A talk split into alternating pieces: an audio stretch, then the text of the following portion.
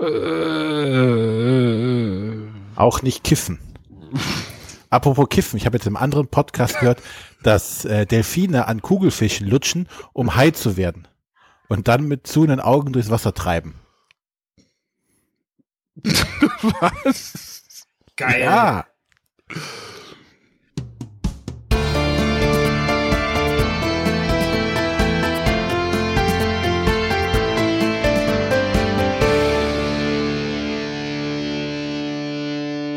Hallo und herzlich willkommen bei den Bretterwissern. Die Bretterwisser, das sind der Arne. Hallo, guten Tag.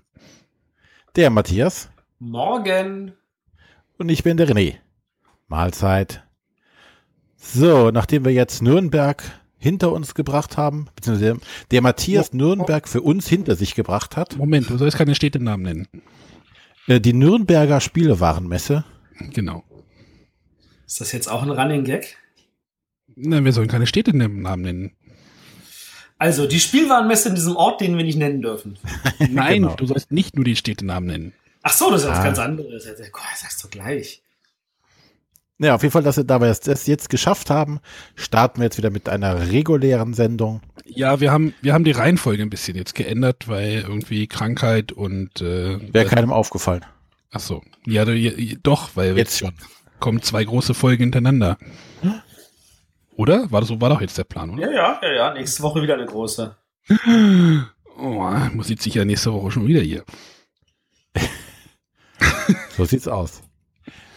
Gut, aber deswegen starten wir heute wieder mit einer regulären Folge und haben uns diesmal das Thema zum ersten, zum zweiten Eins. und zum dritten. Eins? Auktion. Yeah. Der Matthias quatscht doch immer in meine tollen Einleitung rein. Und mir wird unter, und mir wird so gesagt, dass ich Leute unterbreche. Tust du doch auch. Eben. Gut. Würde ich niemals tun. Zum ersten, zum zweiten, dritten ist ein Spiel aus dem Jahre 1987. Aha. Von? Schmidt-Spiele. Rahmendaten? Ist es aus dem Jahre 87 und ist es bei Schmidt-Spiele erschienen? Mehr weiß ich nicht. Aber bei dem alten Schmidt-Spiel, oder? Bei dem, ja, bei dem ganz alten Schmidt-Spiel, dem, der es noch in München war. Wir reden von 87, wie gesagt. Das, ach so, das ist ein anderer Schmidt wie jetzt. Ja, ja, das ist ein anderer Schmidt wie jetzt. Nur mit D, ne? Oder mit Doppel-T? Nein, nein, die Schreibweise war dieselbe. Ich bitte dich. Aber Schmidt-Spiele bringt mich doch gleich zu dem. Soll ich gleich mal überleiten? Ja. Genau, fang einfach mal an mit deiner Spielevorstellung. Genau, ich möchte ein Spiel aus dem Hause Schmidt-Spiele reden, dem neun? Nein, ach, keine Ahnung. Für mich ist Schmidt-Spiele Schmidt-Spiele. Was da irgendwie mal passiert ist, ist mir eigentlich auch relativ egal. Ich möchte auch über ein ähm, Spiel reden, über das Spiel nochmal von Inka und Markus Brandt. Ich glaube, das haben wir schon mehrfach hier erwähnt, oder? Ja. Nochmal ein, ein, ein Würfelabkreuzspiel auf einem Block. Und der Kniff ist jetzt, dass äh, ein Spieler würfelt, er sich äh, zwei Würfel aus dem Würfelpool auswählt und die anderen Spieler den restlichen Würfelpool benutzen dürfen. Dieser Würfelpool besteht ähm, aus drei weißen Würfeln, die die Farbe angeben und äh, drei schwarzen Würfeln, die die Zahl angeben. Und dann darf man auf einem Block, nachdem man sich halt, nachdem, wenn man der aktive Spieler ist, zwei Würfel ausgewählt hat, also einen weißen und einen schwarzen, also einmal Farbe, einmal Zahl, äh, Felder abkreuzen. Das beginnt äh, in der Mitte und dann breitet man sich äh, nach außen hinweg. Also dieses Feld besteht aus, ich habe vorhin gezählt, 15 mal 7 Feldern, die unterschiedlich farbig sind, also entsprechend natürlich der Würfelfarben. Und äh, dann geht es halt darum, diese Würfelflächen, diese, diese Felder sind so ein bisschen flächig angeordnet, also die Farben. Und dann geht es halt, die auszumalen und Spalten voll zu kritzeln. Wenn ein Spieler irgendwie als erster eine Spalte voll hat, sagt er, ich habe jetzt Spalte mm, mm, mm, G, weil die sind nummeriert, die Spalten. Und dann darf er sich die höhere Punktzahl ankreuzen. Kommen später andere Spieler noch auch dazu, die Spalte G, dürfen sie sich nur den zweitbesten Wert davon ankreuzen. Ähm, es gibt noch Joker, Joker äh, Farben Anzahl auf den Würfeln, wenn man die einsetzt. Also wenn man die gewürfelt sind und man die einsetzt, muss man ein Joker-Feld abkreuzen. Das gibt ähm, ja, Minuspunkte gibt's nicht, aber wenn man Kreuze noch übrig hat, also Joker-Felder noch übrig hat, dann äh, gibt es dafür Pluspunkte. Es geht jetzt darum, diese Felder, wie gesagt, diese Spalten so viel wie möglich auszumalen und die farbig, farbigen Flächen auch alle voll zu kriegen und ja, das, der, das, das Spiel wird oft mit Quicks verglichen, weil halt dieser Mechanismus von wegen einer würfelt und die restlichen machen mit dem restlichen Würfeln auch noch irgendwas natürlich da nahe liegt. Ich sehe diesen Vergleich aber nicht. Weil es eigentlich. Weil? Ja, nur weil du was würfelst und was ankreuzt, ist das Spiel doch nicht verwandt, oder? Ja, aber so dieses alle sind gleichzeitig beteiligt und äh, einer würfelt und die anderen machen auch was mit den Würfeln, ist doch schon sehr ähnlich. Ja, es geht aber nicht um Zahlenwerte hier. Bei Quick spielen die Zahlenwerte eine Rolle. Na gut, sie haben ja nicht Quicks nachgebaut, sie haben ja schon was eigenes gemacht, aber ich finde schon sehr, sehr verwandt die Sachen.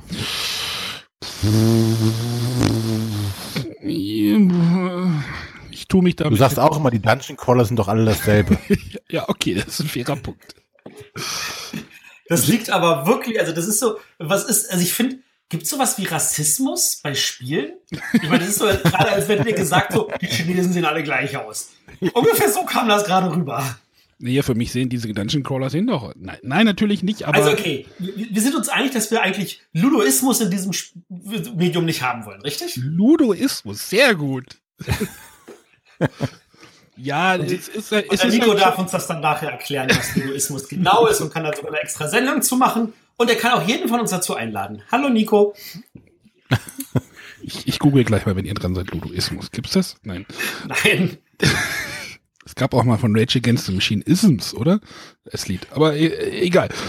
Ähm, ja und nein und uh, du kannst ja auch nicht sagen, alle Kartenspiele sind gleich. Das ist.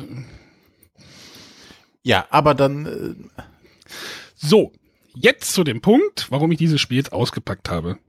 Es gefällt mir nämlich nicht. Was? Gott sei Dank, ich bin nicht alleine. Für mich ist das ein, Spiel des Jahreskandidat. Nein. Ähm, dieses Spiel,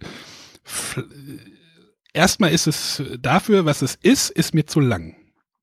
Es dauert was? zu lange. Es dauert zu lange. Es dauert zu lange und es passiert effektiv nicht viel. Das dauert genauso lang wie eine Runde Quicks oder Nein, Quinto. um Gottes Willen, nein. Ich habe ja vorhin gezählt, also wenn man diesen ganzen Block irgendwie äh, wegkreuzt, macht man 105 Kreuze. Ja, das passiert ja nicht, weil irgendeiner vorher Schluss macht. Dann lass es 90 sein.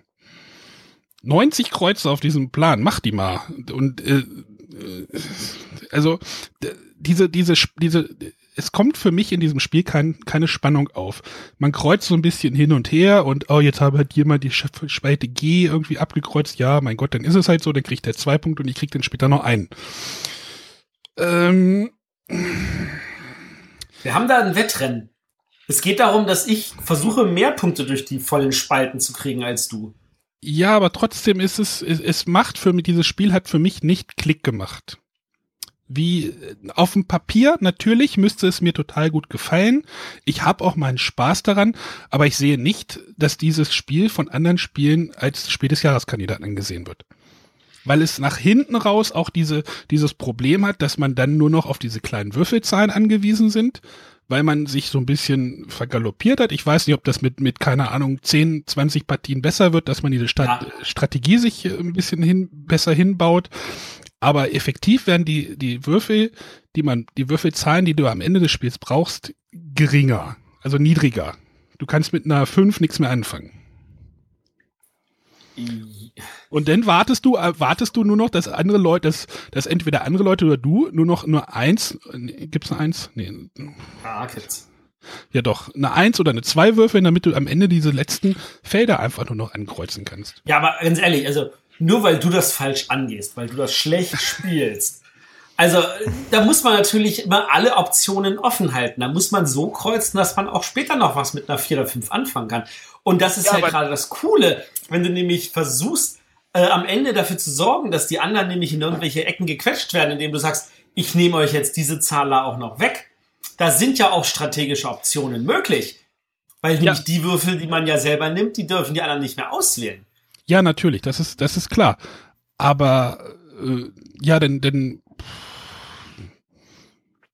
es, es äh, macht für mich, äh, hat für mich keinen Spaß gemacht. Ich habe da, ich habe in diesem Spiel keinen Spaß.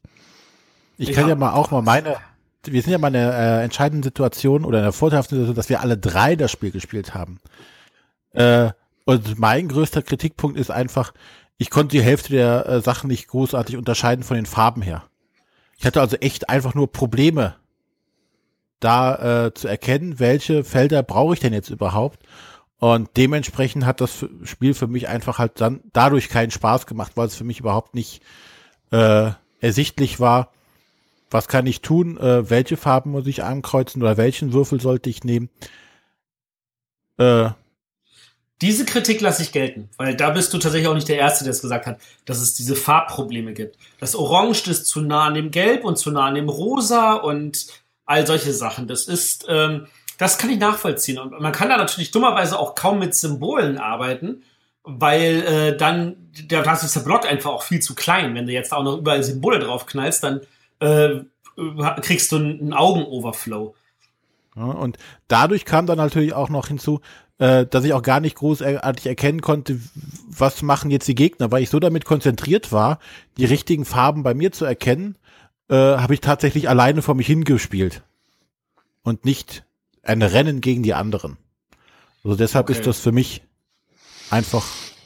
Ich werde es nicht nochmal spielen, aber einfach nur, also hauptsächlich aus dem Grund, äh, weil ich es nicht gut erkennen kann, die Farben. Vielleicht ist für mich dieser Block einfach, ich, ich habe ihn jetzt gerade vor mir oder die Anleitung vor mir liegen und vielleicht ist dieser Block einfach mir zu groß, wenn der Block vielleicht halb so groß wäre. Also, verstehst du, was ich meine? Für mich ist das Spiel, Ja. was es, nein, du verstehst es ja eben nicht, das ist es ja. Für mich ist dieses Spiel halt dafür, was es ist, ist, dauert es mir zu lang, obwohl da 20 Minuten draufsteht, aber 20 Minuten, mm, weiß ich nicht, ob man die unbedingt einhält. Also Also- großer, großer Pluspunkt, großer Pluspunkt. Man kann es mit sechs Leuten spielen. Ich glaube, du kannst es auch mit acht spielen. Macht ja eigentlich auch keinen Unterschied, oder? Äh, außer dass du seltener dran bist, macht es keinen Unterschied, ne? Naja, du bist ja dran, wenn die anderen, dran- also aktiv dran meinst du. Ja. Also man könnte es, ich sage, man könnte es sicherlich auch mit acht spielen, aber äh, wenn dieser Block halb so groß wäre, einfach knackig, das Spiel knackiger irgendwie wäre. Mir, mich, mir, mir zieht es, es zieht sich für mich ein bisschen sehr hin und dann am, Ende wartest du dann nur noch auf die richtigen Zahlen. Oder ich bin einfach zu doof dafür. Kann natürlich auch sein. Nö, das ist ja dein gutes Recht, etwas doof zu finden. Ähm, ehrlich gesagt, du bist der Erste, dem ich begegne, der Probleme mit der Spieldauer hat. Weil, wenn ich das irgendwie, und ich habe das jetzt wirklich mit den verschiedensten Leuten an den verschiedensten Stellen gespielt, äh, da war immer, oh komm, lass uns sofort nochmal. Und äh, da war keiner dabei, der gesagt hatte, boah, das hat ihm zu lange gedauert, sondern die, wie, schon vorbei? Äh, ich, war doch, ich wollte doch gerade noch und dann wird, muss noch eine Runde gespielt werden. Ja, vielleicht bin ich da auch, ich weiß es nicht. Ich, ich tue mich auch echt schwer, weil alle, weil ich von, von aller Welt irgendwie höre, oh, dieses Spiel. Tu dir nicht wollen- schwer, bleib bei deiner Meinung. wir wollen nochmal spielen bei. und und ich habe auch vorhin, ich kann ja kurz noch irgendwie mal interner, irgendwie in, im Beeple-Netzwerk gibt es ja auch diese Abstimmungslisten und taucht dieses Spiel halt auch irgendwie jetzt weiter oben auf und es lä lässt mir halt zu denken und ich, ich verstehe es halt selber nicht, aber Ja, das, das, das ist doch, das ist umso wichtiger, dass man diese Diskussion macht und äh, wo das Spiel am Ende landet, das ist dann immer noch also äh, eine andere Geschichte. Aber ich meine, du hast jetzt also für dich erkannt, okay, das ist nichts für dich, weil das zu lange dauert. Ich kann es schwerlich nachvollziehen, weil ich finde, das ist ein schönes, schnelles, quickiges Spiel, was mir total Freude macht. Aber Ja, eben nicht, dir nicht dann genug. nicht. Mir, mir fehlt, mir fehlt mir fehlt dann so das letzte, der letzte Kniff, der letzte, wo ich sage, hey, so wie beim, beim Quicks, so weißt du, da, da, da ist irgendwas. Das ist jetzt schwerlich zu begreifen. Und von den Rezepten her, die nochmal hat, müsste es ja auch passen. Es passt mir nicht. Es passt für mich nicht. ja. Dann kommen wir mal mit den Rahmendaten um die Ecke. ja, ich wusste, dass das passiert. Äh, das war nochmal von Schmidt Spiele und Inka und Markus Brandt. Wo du gerade bei Inka und Markus Brandt bist. Die haben sich ja mit so Escape Room Games beschäftigt. Du hast die neuen gespielt. Nein. Die, die im Mai schon rauskommen? Genau. Die kommen im Mai. Ja, die kommen bei mir immer vorbei und betteln, dass ich die Spiele vorher spiele, damit sie auch wissen, der schafft sie nicht, dann schafft sie keiner. Wohnen die nicht bei dir in der Gegend? Äh, Ja. äh, bei meinen Nach unter, meinen, unter meinen Nachbarn sind sie nicht. Ne, egal, aber es geht doch gar nicht um die beiden und auch nicht um die Cosmos Escape Room Spiele, sondern äh, einer, ein oder ein von uns sehr geschätzter Verlag, nämlich die Space Cowboys, haben auch so sind auch auf den Zug aufgesprungen und haben sich gedacht, wir brauchen auch ein Escape Room Game. Das haben sie jetzt auch gemacht. Ähm, und zwar das Unlock. Äh, ich habe jetzt, ähm, oder beziehungsweise die Geschichte fängt ja so an, Matthias äh, twitterte, beziehungsweise postete ein Bild auf Instagram letzte Woche, was er nicht alles Tolles bekommen hat auf der Messe, und zwar ein Unlock. Und alle waren neidisch auf ihn. Ich auch. Also, mal das Internet abgegrast, gibt's das denn auch schon zu kaufen? Nein, es gab es aber zuvor zu bestellen. Da dachte ich, naja, immerhin bestellst du mal vor. Stand was von acht bis zehn Tagen. Am Samstag klingelte der Postbote und brachte mir das Spiel. Juhu. Und hab mir auch direkt hingesetzt, ist ausgepackt und äh, habe dann auch auf Twitter groß und breit gepostet, hey, das Tutorial fehlt. Das ist total doof. Ja, ähm, Ja, aber anscheinend bin ich nur an der Matthias- ersten Hürde, am ersten Escape Room Matthias und ich, gescheitert. Matthias und ich äh, haben das dann gleich in unserer letzten Folge übernommen.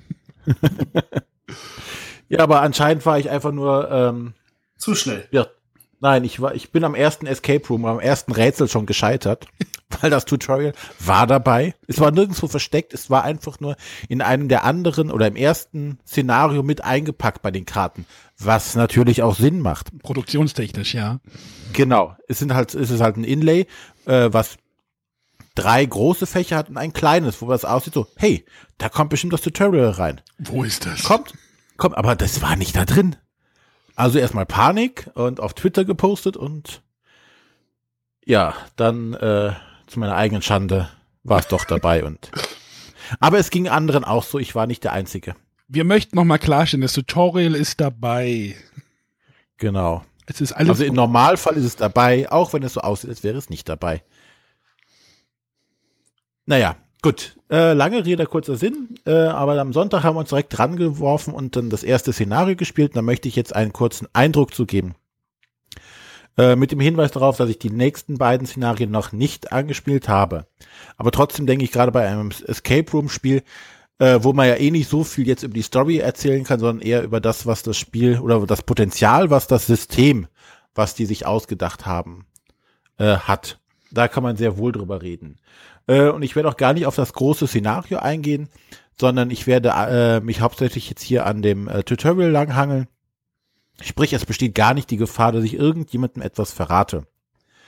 Ähm, ja, das Ganze kommt als erste große Neuerung mit einer App-Unterstützung.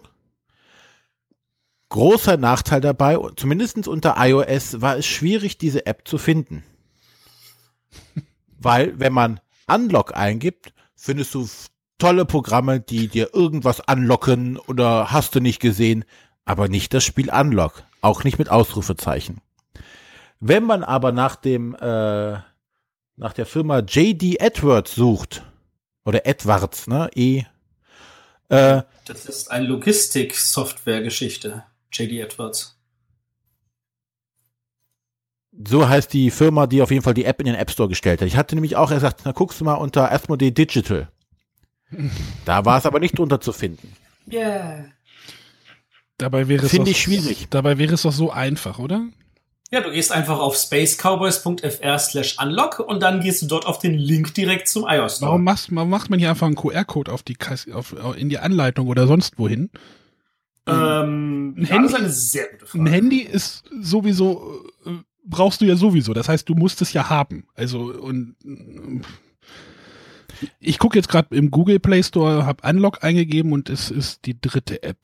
Aber da steht Ja, ich, ich sage jetzt auch nicht, dass das ein äh, Problem von, von Asmodee oder von, von den Space Cowboys ist.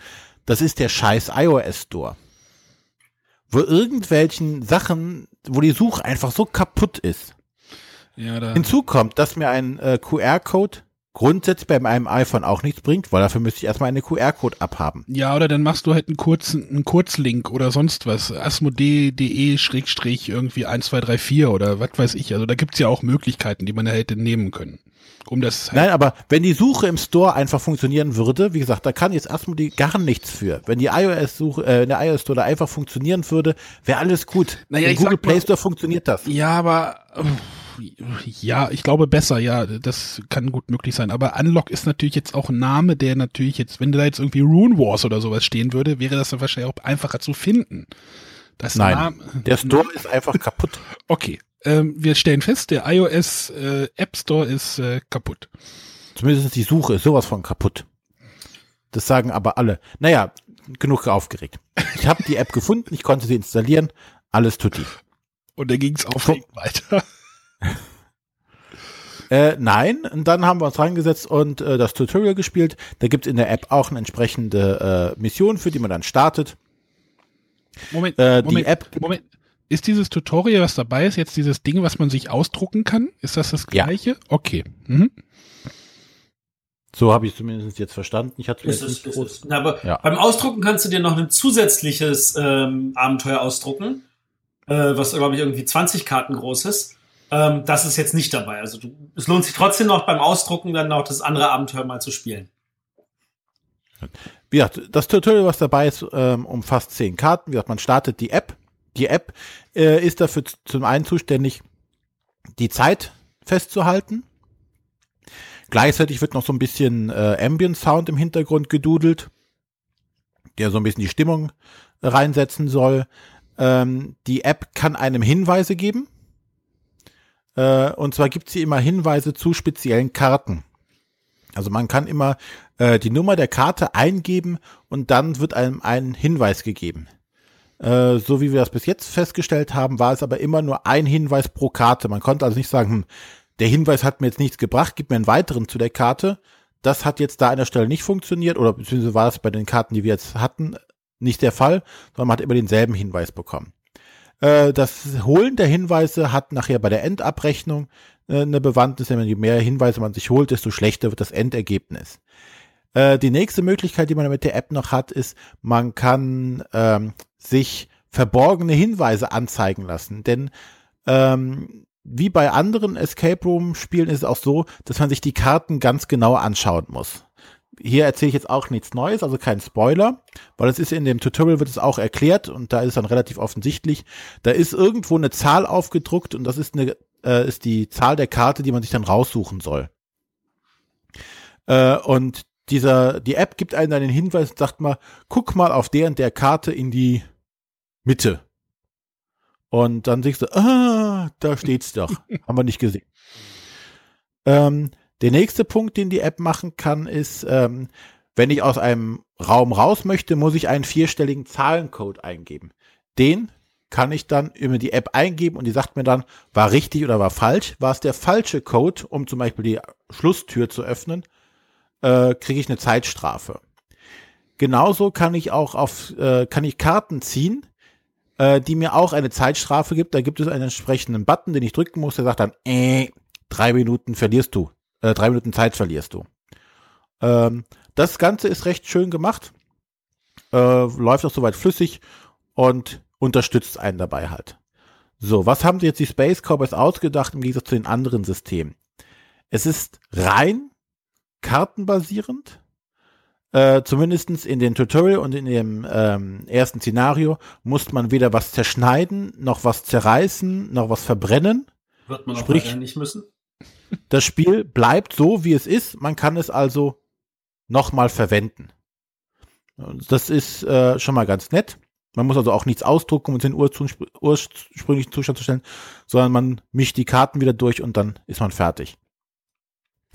Ähm, denn alles ist jetzt rein kartenbasiert und ich starte mit einer Karte, das ist die oberste Karte, die hat auch einen Einleitungstext, der einem beschreibt, in welcher Situation, sie, äh, Situation man sich befindet, dreht diese um und dann befindet man sich in diesem Raum. Auf dem Raum sind dann äh, Zahlen dargestellt. Das wiederum sind Karten, die ich jetzt aus dem Deck raussuchen muss und entsprechend auslegen kann. Und da sind dann äh, zum Beispiel im Tutorial war es dann eine, so eine Truhe, ein Schlüssel, ein Fernseher, äh, die eigentliche Ausgangstür mit dem Code, den ich eingeben muss. Ähm, und dann habe ich eine Übersicht von diesem Raum in kleinen und in entsprechenden Orten, wo was sich befindet. Diese Orte können dann wieder, oder die Sachen können dann wieder weitere äh, Details enthalten. Aber zum Beispiel, wie gesagt, beim Tutorial ist es so, relativ offensichtlich, da ist eine Truhe und da ist ein Schlüssel. Ähm, das sind beides Objekte, aber eines, die Truhe ist ein rotes Objekt und der Schlüssel ist ein blaues Objekt. Und es ist immer so, dass ich, wenn ich möchte, kann ich versuchen, den, äh, rote und blaue Objekte zu kombinieren. Äh, wie ich das so in so klassischen Adventures mache, ne? Kombiniere das mit dem. Und ähm, das System ist relativ simpel dann. Und zwar hat das äh, die, die Kiste hat eine Nummer und der Schlüssel hat eine Nummer, die werden dann zusammen addiert. Und dann gehe ich den Kartenstapel wieder durch und suche die Zahl, die die Summe der beiden ergibt. Gibt's sie, äh, gucke ich mir sie halt an. Gibt's sie halt nicht, dann war ich auf der falschen Fährte und es hat nichts gebracht. Gibt's die beiden, drehe ich mir die Karte um. Wenn es, wenn ich auf eine falsche Spur gelockt wurde, zum Beispiel von dem Spiel, was zum Beispiel sagt, oh, der Schlüssel und die Kiste gehören gar nicht zusammen, äh, kann es sein, dass ich dann so eine Strafkarte bekomme und äh, ich muss einmal auf den Strafbutton drücken und verliere Zeit. Ähm, dann gibt es noch andere Sachen. Es gibt noch Maschinen, wo ich dann verschiedene Rätsel lösen muss und so weiter. Aber das ist immer dieses Grundsätzliche. Ich muss halt äh, Sachen kombinieren oder Informationen rauskriegen, wie ich Sachen kombinieren kann. Weil diese Maschinen haben zum Beispiel, äh, da steht einmal drauf, plus fünf, plus vier, plus drei, plus zwei, plus eins. Und du musst jetzt herausfinden, welche von diesen Pluszahlen du addieren musst, damit du auf die richtige Zahl kommst, die du dann wieder mit was anderem kombinieren kannst. ja, das ist das Grundmechanismus, dieses, dieses Zahlen addieren, um an neue Karten zu kommen. Äh, klappt soweit ganz gut. Was mich am Anfang etwas irritiert und gestört hat, war, äh, steht auch ganz offen drin, dass ich mal den Kartenstapel einmal durchmischen soll, bis auf die Startkarte natürlich. Dadurch sind die Karten natürlich alle nicht mehr sortiert. Und äh, am Anfang dachte ich, das ist ja voll doof. Ich würde die am liebsten ja absteigend sortieren, damit ich die auch schnell finde. Aber dadurch hat das Ganze natürlich auch den Charme. Ähm, äh, wie ich probiere Schlüssel mit Truhe, das gibt die äh, 77. Jetzt suche ich erstmal dem ganzen Stapel die 77, sprich ich verliere Zeit dabei. Also thematisch macht das voll viel Sinn, das so zu machen. Die Leute, die das wahrscheinlich optimieren müssen, äh, möchten, äh, werden die Zahlen in die richtige Reihenfolge bringen. Aber so durch das Suchen versuche ich halt herauszufinden, äh, verliere ich Zeit nach dem Motto, ach verdammt, die Zahl gibt's gar nicht. Mal was anderes probieren. Äh, gibt's die Zahl? Nee, gibt's auch nicht. Also das machte schon, nachher hat uns das gut gefallen, das Konzept, dass man da halt tatsächlich Zeit bei verliert, indem man einfach die Sachen zusammensucht. Weil das ja auch so einfach ist, dass man ohne Ende Zeit hat. Ja, ja, aber äh, der Zeitdruck äh, ist halt so bei den Escape. Also ich fand's fand, fand das Konzept passt dann an der Stelle. Ne? Kann ja auch jeder machen, wie er möchte an der Stelle, aber so macht das thematisch für uns Sinn und hat uns auch gut gefallen. Ja, jetzt möchte ich gar nicht weiter auf weitere Details eingehen, weil äh, nachher verrate ich doch noch irgendwas. Ähm, das erste Szenario, äh, kann ich noch sagen, ist, äh, nennt sich die Formel. Erinnert einen so ein bisschen an das ähm, Labor von den Cosmos Escape Games. Äh, was jetzt thematisch gar nicht schlimm ist, weil es sich vollkommen anders spielt, ist halt äh, so der, in Anführungszeichen, der Klassiker. Du bist halt wirklich in einem Raum eingeschlossen und musst dann da raus. Die anderen beiden Szenarien, Szenarien habe ich noch nicht gespielt. Das eine ist ähm, in der Mausefalle und da steht nur drunter im Stile eines klassischen Point-and-Click-Adventures. Es hat auch so eine sehr niedliche äh, Comic-Grafik. Ähm, und das dritte, darauf freue ich mich besonders, ist die Insel des Dr. Äh, Gors oder Sors. Und ähm, was dabei zu, also steht erstmal drunter für erfahrene Spieler. ähm, Hoho. Ja, was man von der äh, Beschreibung sehen kann, dass man dort mit zwei Teams arbeitet. Also, dass man die Gruppe aufteilen muss. Das klingt sehr spannend, da freuen wir uns auf jeden Fall drauf. Gucken, ob wir das zu zweit auch machen oder ob wir uns dann noch Unterstützung holen, dass wir tatsächlich zwei Teams sind. Wahrscheinlich muss man da äh, irgendwie zusammenarbeiten, ohne, weiß ich nicht, vielleicht die Karte zu zeigen, keine Ahnung. Aber da haben sie sich auf jeden Fall noch mal was Neues ausgedacht. Ja, äh, abschließend noch zu sagen, es ist kackschwer. Das ist ja liebevoll. Gut, dass du, gut, dass du dich auf den, auf den schwierigsten Fall freust. Naja, es hat ja trotzdem Spaß gemacht. Und äh, natürlich sind, ist man nachher auch wieder so, äh, da hättest du auch direkt drauf kommen können. Die Momente hat man natürlich auch. Ähm, aber wir haben es halt nicht in der benötigten Zeit geschafft. Wir haben unendlich viele Hinweise verbraucht. Äh, und ähm, weiter möchte ich jetzt nicht sagen. Also es gibt die Sternebewertung von 0 bis 5 Sterne. Wie viele Sterne wir bekommen haben, sage ich jetzt nicht. Ich habe noch keinen gefunden, der mehr als 0 hat. Gut. äh, aber es hat einfach Spaß gemacht, trotzdem, obwohl wir so schlecht abgeschnitten haben. Weil das Konzept ist, ist leicht zugänglich, sehr erfrischend, das mit diesen Zahlen und Kombinieren. Äh, ja, tolles Spiel. Ich freue mich auf die nächsten und ich kann es jedem, glaube ich, der Escape Room Games spielen möchte, nur wärmstens ans Herz legen. Aber ich glaube, da erzählt man, erzählen wir den Leuten, die sowieso Spiel, äh, so, sowieso drauf fahren, abwarten, äh, abfahren und abwarten, nichts Neues. Äh, aber auch so andere, die sich noch nicht damit beschäftigt haben, können sich das gerne mal angucken. Sieht sehr abwechslungsreich aus. Ja, ist halt, ist halt, ist halt spannend, wie jeder Verlag da irgendwie anders rangeht, so, ne? Jeder, ich meine, es gibt jetzt, Moment, vier, das ist jetzt der vierte Verlag, ne? Na, wenn du die Italiener mitzählst, wovon ich jetzt in der letzten Folge kurz erzählt habe, sind es fünf. Dinge sind es fünf, aber es haben alle einen anderen Ansatz. Also ich weiß nicht, es hat keiner irgendwie anscheinend bei keinem abgeschrieben, ähm, sondern es hat versucht jeder über, über sein eigenes Ding äh, das Ganze, das Ganze irgendwie äh, zu erreichen, zu, zu ja. erforschen, wie das, was da jetzt am besten funktioniert und hm? Ja. Ja, ich bin, bin dann auch gespannt, äh, was da noch kommt, jetzt auch, auch bei hier bei Unlock, bei dem System. Da geht auf jeden Fall auch noch einiges. Zweiter Kasten mit drei weiteren Fällen kommt im Sommer. Super.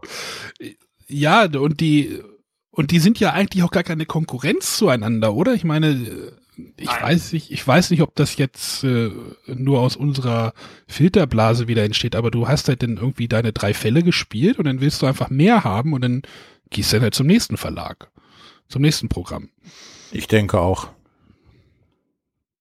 dass das ein kluges Konzept ist für die Verlage.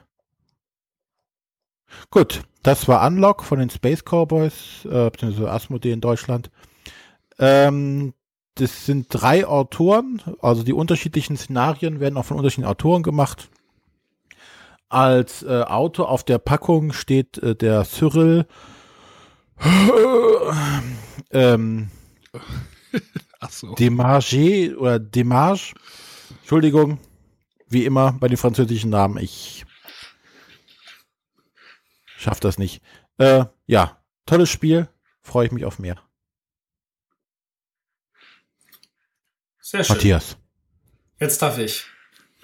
So, ähm, ich dachte mir, wenn du schon deine Krise kriegst, dann kann ich auch mal über eine Krise reden. Hoffentlich, äh, hoffentlich, nicht, äh, hoffentlich nicht über meine. Äh, eigentlich nur über deine. Nein, ich oh. wollte eigentlich über das Spiel Crisis reden. Äh, das, wenn wir uns mich nicht irren, dann haben wir das halt noch gar nicht vorgestellt. Und da dachte ich mir, das kann ja nicht sein. Da müssen wir mal. Ist aber nicht mit Y. Nicht mit Y, ne? Nicht das Computerspiel. Es gibt ein Computerspiel mit Y? Es gibt ein Computerspiel ja. Crisis mit CRY SES. Ja, das ist außerhalb meiner Filterblase. Ja, ich weiß. Ich wollte es nur noch mal äh, hervorheben. Nein, ich rede von dem Brettspiel Crisis, erschienen bei Ludi Creations. Ähm, und in diesem Spiel geht es halt darum, dass der große Staat in einer Krise ist und äh, wir schlingern alle mit ihm mit, aber wir versuchen natürlich alle äh, innerhalb dieses, dieser äh, Bereiche, die wir haben, äh, zu wachsen und zu gedeihen und dabei vielleicht dem Staat auch zugutekommen zu lassen, äh, bevor der selber dabei vor die Hunde geht. Ähm, das Ganze hat vom Prinzip her eigentlich einen relativ einfachen äh, Worker Placement, Worker Placement Mechanismus. Äh, und zwar einen, der in der Form sogar schon mal vorkam, und zwar bei Dominant Species. Wer das Spiel jetzt nicht kennt, ist auch nicht schlimm. Ähm, es geht einfach darum, dass jeder sich einen von möglichen Aktionen aussucht. Es gibt bestimmte Aktionen, die kann man auch mehrfach aussuchen. Und unabhängig davon, in welcher Reihenfolge man sie genommen hat, erst nachdem alle eingesetzt haben, werden diese von oben nach unten in der vorgegebenen Reihenfolge ausgeführt. Äh, nur, dass wir hier halt nicht irgendwie mit irgendwelchen Tierchen uns äh, vermehren und kämpfen und neue Ge Gebiete entdecken, sondern dass wir hier eigentlich äh, Firmen in Firmen investieren und Rohstoffe besorgen und Arbeiter und mit denen halt dann produzieren und verkaufen beziehungsweise exportieren oder auf Schwarzmarkt handeln. Ähm, der Ablauf ist dabei halt relativ easy gehalten. Am Anfang der Runde passiert erstmal irgendein Event. Dabei ist äh, der, das, das, das Güte der Wirtschaft des Landes ähm, ist dabei festgehalten in, in so einer Farbskala von 1 bis 45, wobei halt 1 bis 15 ist die rote Bereich, 16 bis 30 gelb, 31 bis 45 grün. Über 45 kann es nicht gehen. Sollte es unter 1 fallen, ist das Spiel vorzeitig beendet. Und dann wird nur noch geguckt, äh, wer hat eine bestimmte Menge von Siegpunkten bis dahin erreicht. Ansonsten können auch alle verloren haben. Was für ein nicht kooperatives Spiel auch irgendwie spannend ist. Ähm, genau, also es gibt also ein Event. Am Anfang ist das grün und ich, wenn ich mich nicht täusche, mehr oder weniger 99 Prozent aller dieser Events sagen erstmal, ach, die Wirtschaft im Land geht runter. Also wir verlieren gleich 1, 2, 3, 4 oder 5 Punkte auf dieser Skala und dann geht's richtig kräftig nach unten. Und danach äh, können wir unsere Aktionen machen. Da gibt's so einfache Aktionen wie, oh, ich nehme eine Aktionskarte oder ich möchte das nächstes als erstes dran sein oder ich kaufe mir eine Ware oder ich stelle ein paar Arbeiter ein oder ich investiere in eine Firma oder ich besorge andere Waren, um mit denen dann halt irgendwie wieder was zu machen. Ähm, das Coole sind dabei, ist, ist dabei die Abrechnung der äh, Firmen, in die man investiert hat.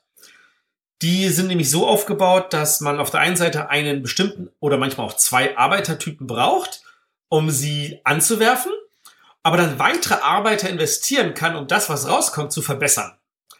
Ähm, konkretes Beispiel ist zum Beispiel irgendeine Farm. Da äh, packe ich einen braunen Arbeiter rein und dann produziert der ähm, Getreide. Wenn ich da aber unten so, sagen wir, noch einen grünen Arbeiter dazulege, der vielleicht eine Plus eins dran hat, dann produziert er nicht ein Getreide, sondern auf einmal zwei Getreide. Und das kann der auch natürlich zum Beispiel sowas machen, wie wenn ich in eine Bank investiert habe. Die Bank produziert dann so und so viel Geld. Und wenn ich da zum Beispiel einen Bankier noch hinlege unten, dann produziert sie äh, entsprechend mehr Geld, beziehungsweise manchmal steht da dann so auch sowas wie zweimal drei Geld, das sind dann sechs Geld, aber dann erhöht dieser zusätzliche Arbeiter nicht das Geld, was hinten rauskommt, sondern den Multiplikator. Das heißt, dann hätte ich also, wenn ich der plus eins hätte ich dann statt zweimal drei, dreimal drei. Ähm, Manche von diesen äh, Firmen produzieren auch zwei Sachen gleichzeitig, Geld und Siegpunkte zum Beispiel oder Ware 1 und Ware 2. Äh, und dann müssen wir einfach nur das alles abgehen und äh, irgendwie damit äh, Siegpunkte uns erwirtschaften. Weil das Geld ist erstmal von sich aus nicht so viel wert, außer dass man von Anfang an immer zu wenig hat. Äh, das kann, man kann auch Kredit aufnehmen, das ist eine der möglichen Aktionen und die kann nur ein Spieler machen in einem Zwei-Personen-Spiel ist das jetzt nicht das Problem. Du sagst, ja, ich mache jetzt mal den Kredit und nächste Runde kann ich mir vielleicht nochmal einen Kredit holen oder so. Aber wenn du zu fünf spielst, und das Spiel geht bis fünf Spieler, kann es schon sein, dass in diesen gerade mal sieben Runden du nicht dazu kommst, auch nur einmal einen Kredit zu nehmen und du danach überhaupt nichts hinkriegst, weil du nicht genug Geld hast. Ähm, dann äh, wird also das, nachdem wir alle unsere Figuren geplatziert haben, wird das abgehandelt. Äh, zuerst gibt's, äh, wird die Schreihenfolge festgelegt, dann gibt's die Waren, dann gibt's die Arbeiter, dann gibt's die Firmen, dann holen wir zusätzliche Waren. Dann gibt's mittendrin einen Punkt, mittendrin ist gut, ein Punkt, glaube ich, 13 oder 14 von 15. Ähm, da produzieren dann alle Banken. Da dürfen wir dann alle unsere Arbeiter umlegen und dann produzieren die alle. Äh, wir müssen Waren reinschmeißen, dafür kommen andere Waren raus. Und danach können wir auch noch exportieren, wobei wir aber nur exportieren können, ähm, wenn der Nachfrage dafür da ist. Ansonsten müssen wir sie in den Schwarzmarkt geben. Und im Schwarzmarkt gibt's nur Geld. Und Geld ist zwar wichtig, aber es bringt nicht voran, weil man braucht Siegpunkte. Und wenn wir es regulär exportieren, gibt's dafür Siegpunkte und Geld. Weniger Geld, aber dafür halt noch Siegpunkte. Und danach, wenn wir damit fertig sind, wird jetzt geguckt. Zu Beginn jeder Runde äh, wurde nämlich ein Zielpunkt festgelegt. Wir starten alle mit 15 Siegpunkten und nach der ersten Runde müssen wir schon alle 19 haben. Vier Siegpunkte am Anfang, das klingt noch überschaubar, aber auch das ist schon am Anfang schwierig. Äh, später ist es so, dass wir dann irgendwie für die siebte Runde dann irgendwie 90 Siegpunkte haben müssen und dann von der Runde davor gerade mal so auf 70 gekommen sind oder so. Da müssen dann auch größere Schritte gemacht werden. Für jeden, der es geschafft hat, diese Zielwert zu erreichen oder drüber zu gehen, verbessert sich die Stabilität des Landes und für jeden, der drunter ist, senkt sich die äh, Stabilität des Landes und zwar jeweils um den Abstand. Das heißt, wenn der Zielwert 20 ist und ich habe 22, geht es zwei nach oben und wenn du nur 17 erreicht hast, heißt es, es geht gleichzeitig auch wieder drei runter. Ja, und dann wird einfach nur geguckt, ähm, ist das Spiel vorbei, weil wir irgendwie unter eins gefallen sind? Wenn nicht, äh, kriegen all die äh, nach der zweiten, vierten, sechsten Runde eine Belohnung, die das geschafft haben oder drüber sind, die anderen halt nicht. Und dann starten wir einfach in die nächste Runde. Es wird ein neuer Zielwert festgesetzt. Wir bleiben da, wo wir sind. Wir müssen einfach nur noch mehr haben. Wenn ich schon vorher zu wenig habe, wird es immer schwerer, auch nach oben zu kommen, aber nicht unmöglich. Das Ganze spielt sich flott. Ähm, dem Spiel liegen auch Karten bei, die verschiedene Zielwerte vorgeben, je, je nachdem, wie schwer man es haben möchte. Man kann das auf einfach, auf mittel oder auch auf schwer spielen. Wobei ich sagen muss, für den Anfang ruhig einfach spielen, das ist dann schon herausfordernd genug. Wenn man das ein paar Mal gespielt hat, ruhig auf schwer spielen, das ist dann auch nochmal spannende Herausforderung. Ähm, gewinnen tut normalerweise der, der die beste Engine zum Laufen bekommt. Das heißt, es ist wichtig zu gucken, was machen die anderen. Welche Waren kann wer produzieren? Was kann man überhaupt exportieren? Wo könnte ich dem anderen vielleicht in die Bresche schneiden und im Notfall auch nur einfach eine Ware kaufen, um die zu exportieren, selbst wenn ich sie sonst nichts weiter verkaufen kann, einfach damit dieses Exportplättchen wegkommt und der andere genäst ist. Ähm, in welche Firmen investiere ich? Will ich da gucken, dass ich in, in teure Waren verkaufe? Will ich früh möglichst viel machen und später dann einfach nur noch Geld? Oder will ich äh, früh einfach nur ein paar Rohstoffe machen, um später die wertvollen Rohstoffe zu machen, die man für besser exportieren kann. Äh, da sind so ein paar Möglichkeiten drin. Und das Ganze spielt sich auch flott in, na, ich würde mal behaupten wollen, maximal 90 Minuten. Selbst zu fünft, außer man hat natürlich ein paar Grübel am Tisch. Was ich ja, äh, diesen Ansatz zu sagen, äh, eigentlich steht der Planet schon auf der Kippe. Wir beuten ihn aber, soweit es geht, dennoch aus. Ja. Und wenn wir ihn zu sehr ausbeuten, geht er vor die Hunde und wir haben alle verloren. Das finde ich eigentlich ein sehr, also auch sehr thematisch cooles Element, auch dem Motto, eigentlich spielen wir jeder gegen jeden, aber wir müssen schon gemeinsam aufpassen oder wer traut sich äh, zu äh, genug zu riskieren, ohne dass es dann zum Kollaps kommt. Ja. Äh, das, also das ist, es ist auch so, dass einer alleine nicht den Kollaps herbeiführen kann. Also wir hatten diese Situation, wo ein Spieler feststellte, hm, ich bin jetzt so abgeschlagen, ich versuche jetzt mal die Krise vorzeitig herzuziehen und er hat es nicht geschafft, weil der ganze Rest dann so weit entsprechend rübergegangen ist, dass er es nicht geschafft hat, das unter eins zu ziehen. Also mhm. das, das, auch das kann das Spiel auffangen, was ich sehr angenehm finde. Ja. Ähm, dieser, ich gucke mir gerade ein Bild an von diesem Spielplan. Ja. Der sieht, ist der praktikabel? Ist der zu durchschauen? Für mich sieht das gerade alles sehr konfus aus. Der sieht beim ersten Blick definitiv konfus aus, aber wenn du es eine Runde gespielt hast, wirst du feststellen, das ist alles so selbsterklärend und die Punkte sind alle sehr, sehr deutlich sichtbar. Also das, das, das hat sich tatsächlich nicht als Problem herausgestellt. Ich habe es ja noch nicht gespielt, also äh, wird wahrscheinlich auch nicht vorkommen.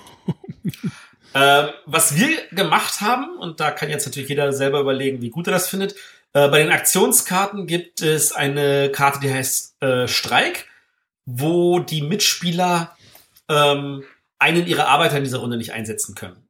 Und wir hatten so eine Situation, wo einer davon äh, drei Karten bekommen hat und alle drei in derselben Runde eingesetzt hat, was dafür sorgte, dass mehr oder weniger alle anderen in der Runde nichts mehr machen konnten. Und auch wenn es natürlich zu dem Spiel dazugehört und er damit sich einen guten Vor äh, Dingsbums besorgt hat, also einen richtigen Vorsprung, ähm, fand ich das ehrlich gesagt nicht so prickelnd. Und das, wir fanden, fanden das als negativ genug, dass wir die Streikkarten rausnehmen. Aber unabhängig davon, ansonsten äh, sind da spannende Sachen dabei. Also beim ersten Mal spielen dachte ich noch so, ja, so richtig was tun die ja nicht, die Karten. Aber ähm, einfach die Möglichkeit zum Beispiel zu haben, oh, ich kann Kredit aufnehmen, ohne dass ich dafür eine Aktion aufnehmen muss. Oder ich kann mir mal kurz Energie besorgen aus Nichts heraus. Oder ich kann mal schnell exportieren, während die anderen das vielleicht noch gar nicht sich besorgt haben, die Waren. Das sind schon so spannende Aktionen, die mh, hm, die Karten tatsächlich spannend genug machen, dass man das machen, haben möchte. Von da aus gesehen, in den Runden, wo es, wo man noch diese eine Karte als Bonus bekommt, dafür, dass man drüber gegangen ist, da möchte man auf jeden Fall drüber gehen, weil sich diese Karte einfach on top wirklich gut macht. Ja, ansonsten verschiedene Strategien. Exportieren empfinde ich als eine deutlich stärkere Strategie, ähm, aber das liegt vielleicht daran, dass ich einfach nur zu doof bin, dagegen zu spielen. Das heißt nicht, dass man damit immer gewinnt. Sehr schön.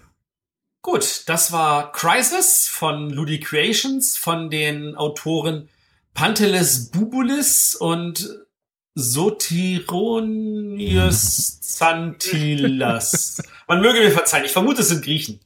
Und noch einem Bunch von Künstlern, also es sind doch einige.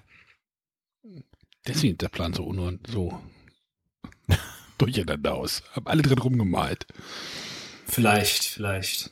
Also es ist auf dem, äh, das, das Titelbild erinnert einen ja ein bisschen an ähm, Fünfte Element. Also man sieht seine Autos rumfliegen, inklusive so einem gelben Taxi. Siehst du, rumfliegendes Auto gleich Fünfte Element. Ja, Multipass. Alle würfeln gleichzeitig, ist Quicks.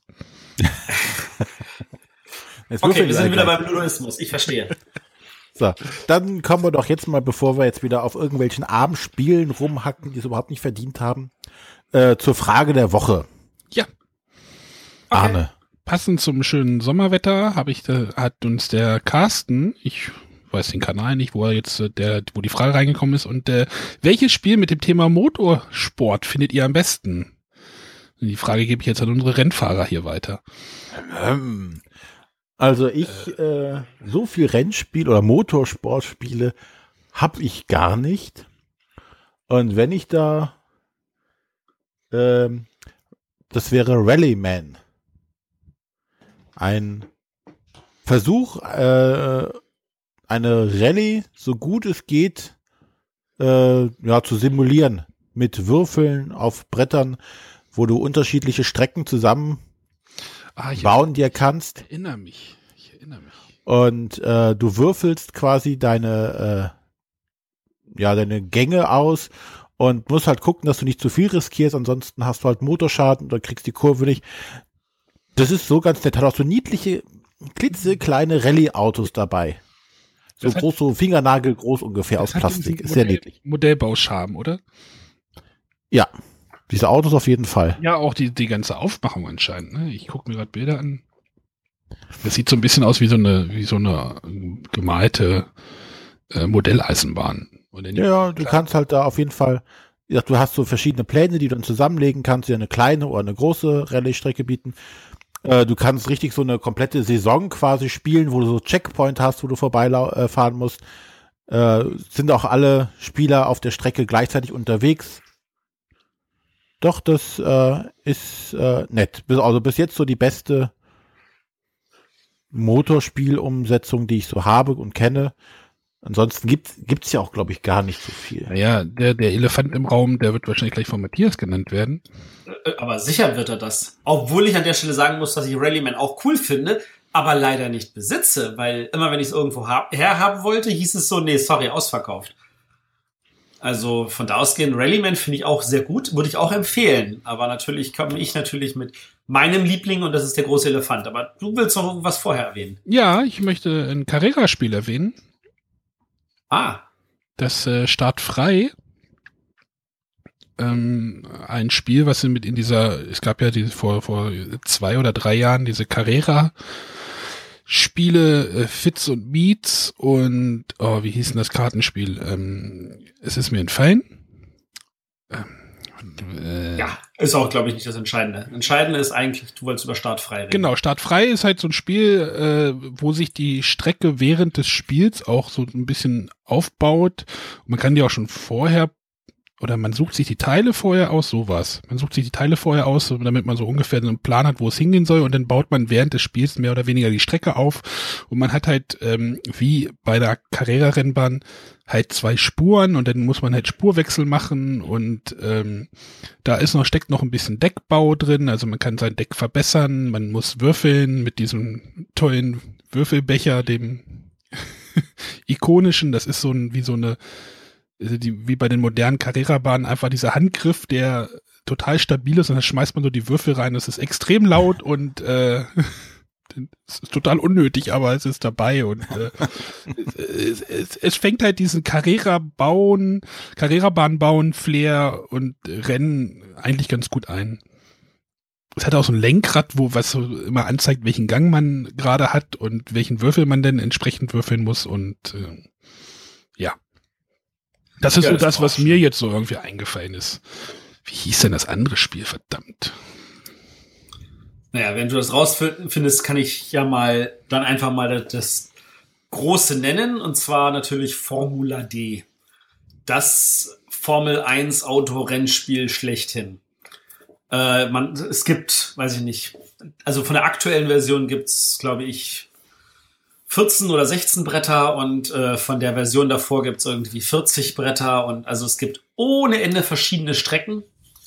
Äh, da sind auch irgendwann halt also Strecken durch, durch, durch Städte hindurch zugekommen mit Kreuzungen und ich weiß nicht was alles. Ähm, und an sich ist es so, äh, jeder hat sein Auto. Ähm, wenn man mit weniger als zehn Spielern spielt, weil das kann man mit bis zu zehn Spielern spielen, kann man natürlich auch sagen, okay, zu fünf, jeder nimmt zwei Autos oder so. Auch das geht. Ähm, und dann hat jeder äh, irgendwelche Werte auf, auf Reifen, auf Bremsen, auf äh, Motor, auf Karosserie und dann wird gewürfelt. Und das Coole ist halt die Gangschaltung. Im ersten Gang hast du so einen kleinen Vierseiter, der nur eins oder zwei würfeln kann. Im zweiten Gang hast du so einen Sechsseiter, der kann bis zu ähm, vier würfeln.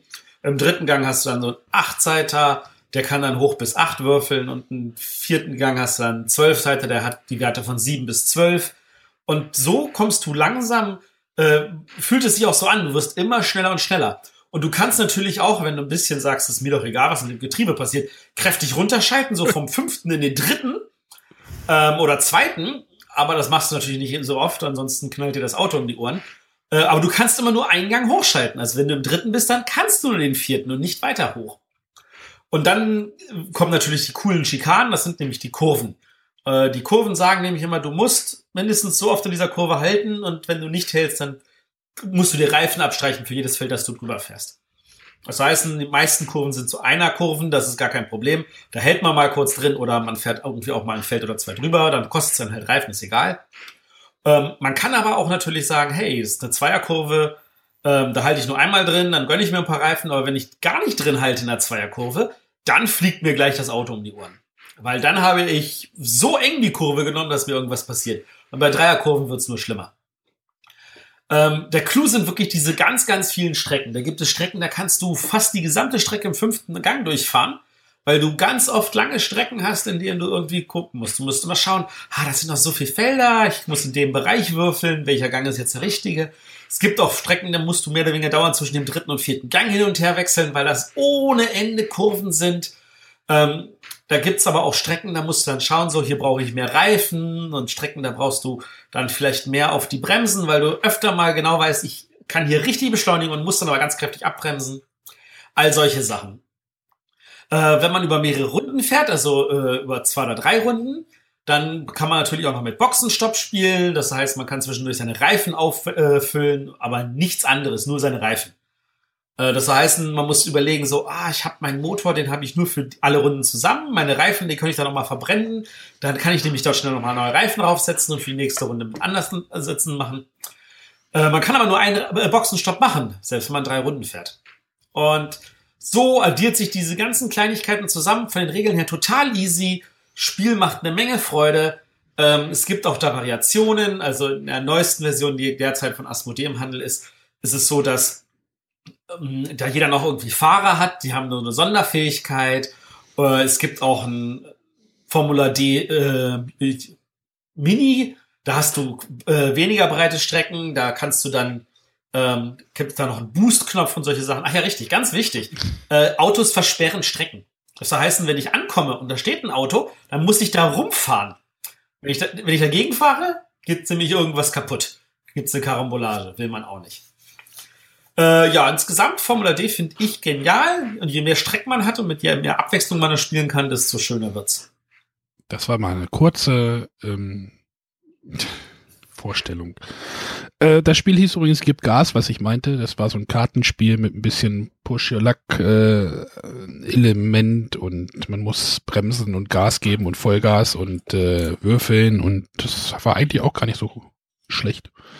Ich habe gerade noch mal ein bisschen äh, recherchiert bei Boardgame Geek äh, Pitch Car. Seht das auch als Rennspiel oder ist das einfach nur Geschicklichkeitsspiel? Das ist äh, äh, beides. also das, das, das, das hieß ja früher Karabande. Genau. Dann heißt Dann wurde es, äh, hat Gold Sievers halt nicht weiter im Programm gehabt. Jetzt heißt es Pitchcar, ist nicht ganz hundertprozentig kompatibel mit dem alten Karabandestein, leider. Äh, das ist aber wirklich eigentlich relativ genau. Das ist das eine Schnippspiel, das sogar ich bin bereit zu spielen. Aber es gibt da echt nicht so viel. Monza gibt's noch von Haber.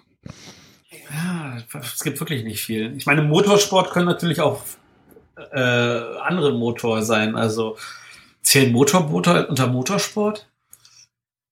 Äh, ja, aber äh, hä? Gibt es ein Spiel mit Motorbooten? Ich glaube ja. Egal.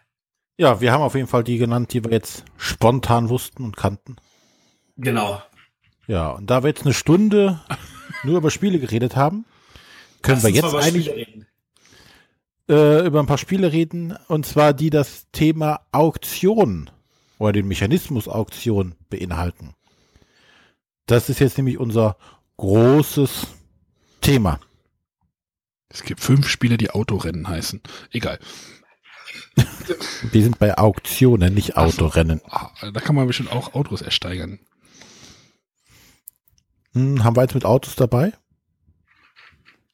Kann man irgendwo Autos ersteigern? Äh, ich glaube nicht. Ich erinnere mich nicht daran, dass ich da eins dabei gesehen hätte. Nee. Gut, was haben wir denn für, für Auktion? Oder wie kommen wir überhaupt auf das Thema Auktion? Matthias. Das war Matthias Fragen. äh, wir, wir kommen auf das Thema Auktion, weil sich das ein paar Hörer gewünscht haben. Da haben gesagt, oh, Auktion wäre doch mal ein Thema, über das ihr reden könntet. Und ich so, dann tun wir das doch einfach mal. Ist eine Weile her, deswegen weiß ich jetzt nicht mehr, wer das war. Auch das. Man möge mir verzeihen. Aber der Hörer ist hoffentlich noch dran und äh, kann uns entsprechend dann auch sagen, ob wir irgendwas vergessen haben. Und ich würde ehrlich gesagt am liebsten auch schon gleich mit dem Auktionsspiel loslegen, das äh, vier verschiedene Auktionsmethoden hat. Ja, aber lass doch mal ganz kurz, also Auktionsspiele meinen wir jetzt natürlich auch schon äh, da, wo ein Auktionsmechanismus irgendwie vorkommt und nicht, wo es um Auktionen grundsätzlich geht.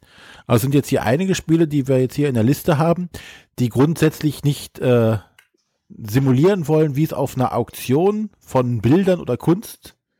Äh, Obwohl wir sowas ist. natürlich auch dabei haben. Aber auch, ja. aber auch äh, andere Spiele. Ich äh, gucke jetzt einfach mal, was haben wir hier äh, von denen, die ich kenne. Five Tribes zum Beispiel haben wir hier in der Liste stehen. Das hat ja originär nichts mit Auktionen irgendwie zu tun. Aber man bietet ja hier um äh, die Startspieler oder die Spielreihenfolge. Ne, also darum geht es jetzt grundsätzlich um diesen Auktionsmechanismus, der natürlich bei so Auktionsspielen oder Spielen, die das Thema Auktion haben, natürlich äh, dann der Hauptmechanismus ist. Aber Auktionsmechanismus ist ja nicht gleich Auktionsmechanismus. Ich habe ja, ich habe da mal ein bisschen in der Wikipedia ein bisschen rumgekramt und es gibt da ja ganz viele verschiedene Auktionstypen. Also ich glaube, der bekannteste Typ, den jetzt wir hier, ist halt diese ähm, eBay-Auktion. Oder? Ja, und deswegen finde ich es gut, mit einem bestimmten Spiel anzufangen, das nämlich mehrere Auktionen, und zwar Standardauktionen, abdeckt. Achso, sind hier denn? Und zwar mit dem Spiel Modern Art, dessen Thema jetzt mal ziemlich merkwürdig klingt. Es geht halt darum, dass wir moderne Kunst ausstellen wollen und dazu müssen wir uns die natürlich ersteigern. Und äh, es gibt verschiedene Arten von Bildern äh, in verschiedenen Kategorien und die sagen immer, wie sie ersteigert werden müssen. Und die, wenn die Karte das natürlich vorgibt, dann gibt es immer den Auktionator und dann wird, müssen alle nach der Regel jetzt die Karte ersteigern. Das eine ist, und da kommen wir, das ist tatsächlich am nächsten dran an eBay, kreuz und quer. Alle dürfen einfach beliebig irgendwie bieten und sagen, hier, ich möchte den Preis bieten und dann so, nein, ich den und dann gleich wieder den und so. Da gibt es in dem Sinne kein Aussetzen, sondern einfach jeder bietet so lange, bis alle sagen, okay, eins, zwei, drei, jetzt ist es deins. Ähm, dann gibt's aber auch, und das ist gerade bei Spielen oft etwas, was man nimmt, um das Spiel zu beschleunigen. Nämlich einmal reihum. Jeder darf reihum genau einen Preis nennen, und zwar offen. Da sagt der Erste das, dann sagt der Zweite das. Der sagt, boah, das ist mir jetzt schon zu hoch, kann gleich aussteigen. Ähm, aber wer einmal seinen, äh, seinen Preis genannt hat oder ausgestiegen ist, kann nicht nochmal irgendwie erhöhen. Weil er nur einmal dran war und dann ist es rum. Die hatte aber ein Reihenfolgeproblem, oder? Die Auktion. Mm, ja, eigentlich nicht. Ja, eigentlich nicht. Die Reihenfolge änderst du ja während des Spiels nicht. Du weißt ja so Nein, sofort, okay. In der entsprechenden, in der entsprechenden Beatrunde, oder? Empfand ich noch nie so. Weil der, wenn der erste, Okay. wenn der erste zu niedrig liegt, äh, ist er halt raus. Wenn er aber zu hoch geht, dann hat er vielleicht zu viel. Das ist, das ist ein Punkt, den ich gleich als nächstes ansprechen würde, wenn ich mal kurz mit den vier Dingern durch bin. Ach so. Ähm, der dritte ist dann nämlich äh, das sogenannte, ich nenne es mal Game of Malkav, weil so eine Karte beim, beim Vampire Trading Card Game so hieß. Äh, das ist eine verdeckte Aktion. Jeder nimmt irgendwie einen bestimmten Betrag in die Hand, äh, steckt den in seine Faust, dann decken alle gleichzeitig auf und wenn dann das Höchste gewonnen hat, gewinnt. Und da ist dann auch etwas, was dann Aktionen natürlich in dem Moment klären müssen, nämlich, was machen wir bei Gleichstand? Und da ist meistens dann die Sitzreihenfolge noch viel entscheidender. Und die vierte Möglichkeit ist, ähm, dass einer den, also dass der Auktionator sagt, ich möchte folgenden Preis haben. Und dann darf frei um jeder entscheiden, möchte ich das zahlen oder nicht. Und der Erste, der sagt, ich möchte, kriegt den Zuschlag und dann ist es vorbei. Auch da, Spielerreihenfolge ganz entscheidend. Es gibt noch eine fünfte Auktionsmethode in dem Spiel. Die ist aber nicht wirklich noch eine zusätzliche Methode, sondern die sagt einfach nur, hey, mich versteigerst du gleich mit der nächsten Karte vom Stapel nach der Art, wie die nächste Karte es sagt. Das heißt, wir bleiben bei den vier Methoden, aber dann werden halt zwei Karten versteigert. Und jetzt, wenn du jetzt sagst, so Spielerreihenfolge ist wichtig. Ähm, also das größte Problem bei, bei, bei Auktionsspielen ist nämlich ganz, ganz, ganz, ganz oft, und das ist etwas, was, woran viele Auktionsspieler sch- scheitern, ist, die Leute haben null Ahnung, wie viel darf ich bieten. Das ist ganz schlimm bei Frischfisch, wo du nur 18 Chips hast und die müssen für das gesamte Spiel, für sämtliche Auktionen in dem Spiel reichen. Wenn du am Anfang gleich neun Chips ausgibst, hast du für sämtliche anderen Auktionen nur noch neun Chips. Du kriegst nämlich keine zurück. Alles, was du bietest, ist raus, ist weg, ist bezahlt. Und das ist auch, glaube ich, das größte Problem für Auktionsspiele, wenn sie irgendwie neu auf den Markt kommen. Deswegen finde ich, dass Auktionsspiele, wenn man diesen großen Problem bedenkt, finde ich es eigentlich ein Wunder, dass es so viele gibt. Auch gerade so viele in oberen Bereichen, die gut sind. Also die auch wirklich beliebt sind. Das mit dem, mit dem, mit dem Pool an Geld, das hast du bei dem, bei dem Going, Going, Gone, kann ich ja gleich mal hinsch hinspringen. Dort hast du ja auch nur ein, also Going, Going, Gone ist so ein Auktionsspiel, so eine Echtzeitauktion, ähm, aber dort hast du auch nur einen begrenzten Pool an Ressourcen über das gesamte Spiel. Oder Das kann ist man das, tatsächlich Echtzeit. kann, bitte? Ja, ja, das ist tatsächlich Echtzeit, weil du halt diese, diese Pappe hast und sagst so, und zuck, vorbei und dann deckst du halt diese Töpfe, die die Leute reinbieten, halt zu und dann können sie halt auch nicht mehr reinbieten. Genau. Und, ähm, aber dort hast du auch halt nur diese, du kriegst kein Geld während des Spiels wieder. Du kriegst halt nur das Geld zurück von den verlierten, äh, verlierten, oh Gott, verlorenen, äh, in Klammern Auktionen, die du verlierst und die Klötze kriegst du halt wieder, aber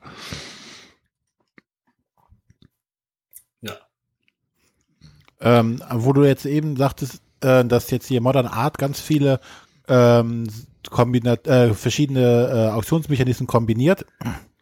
Das macht äh, das Spiel, was der Arne gerade eben noch eingefügt hat, hinzugefügt hat, auch Kuhhandel, das Brettspiel.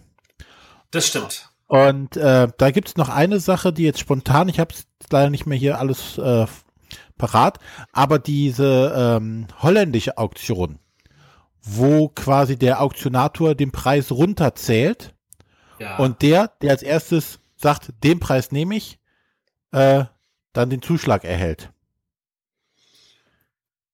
Das ist äh, auch noch eine weitere Möglichkeit dafür. genau, die wird, das ist, ja, die wird im, im Leben, äh, im Leben, abseits von Spielen äh, übrigens eingesetzt, um ganz schnell Auktionen zu machen, weil du setzt einen Preis an und dann, also ich glaube bei Blumenauktionen zum Beispiel, wahrscheinlich kommt halt auch daher der Begriff holländische Auktion, da wird die dann irgendwie, gibt's da so eine Uhr, da läuft dann so ein Preis runter und irgendeiner der Käufer drückt dann halt irgendwann. Das heißt, du kannst da ganz schnell, es bietet sich niemand hoch, sondern es gibt der Erste, der halt das einkaufen will, der drückt halt und dann geht die Auktion unglaublich schnell. Genau. ähm, ich finde, das ist besonders gut umgesetzt bei einem Spiel, über das sich Peer neulich aufgeregt hat und dass er dann bei sich einfach mal gesagt hat, das muss aus seinem Spieleregal verschwinden. Ähm, der Händler von Amsterdam. Da liegt nämlich so eine große, ich sag jetzt mal Aufziehglocke dabei. Da drückst du drauf und dann zählt das Ding so richtig tak, tak, tak, tak, tak runter und wer zuerst mit der Hand draufhaut, hält das Ding an und dann äh, ist den Preis, auf, bei dem man draufgehauen hat, den muss man dann zahlen.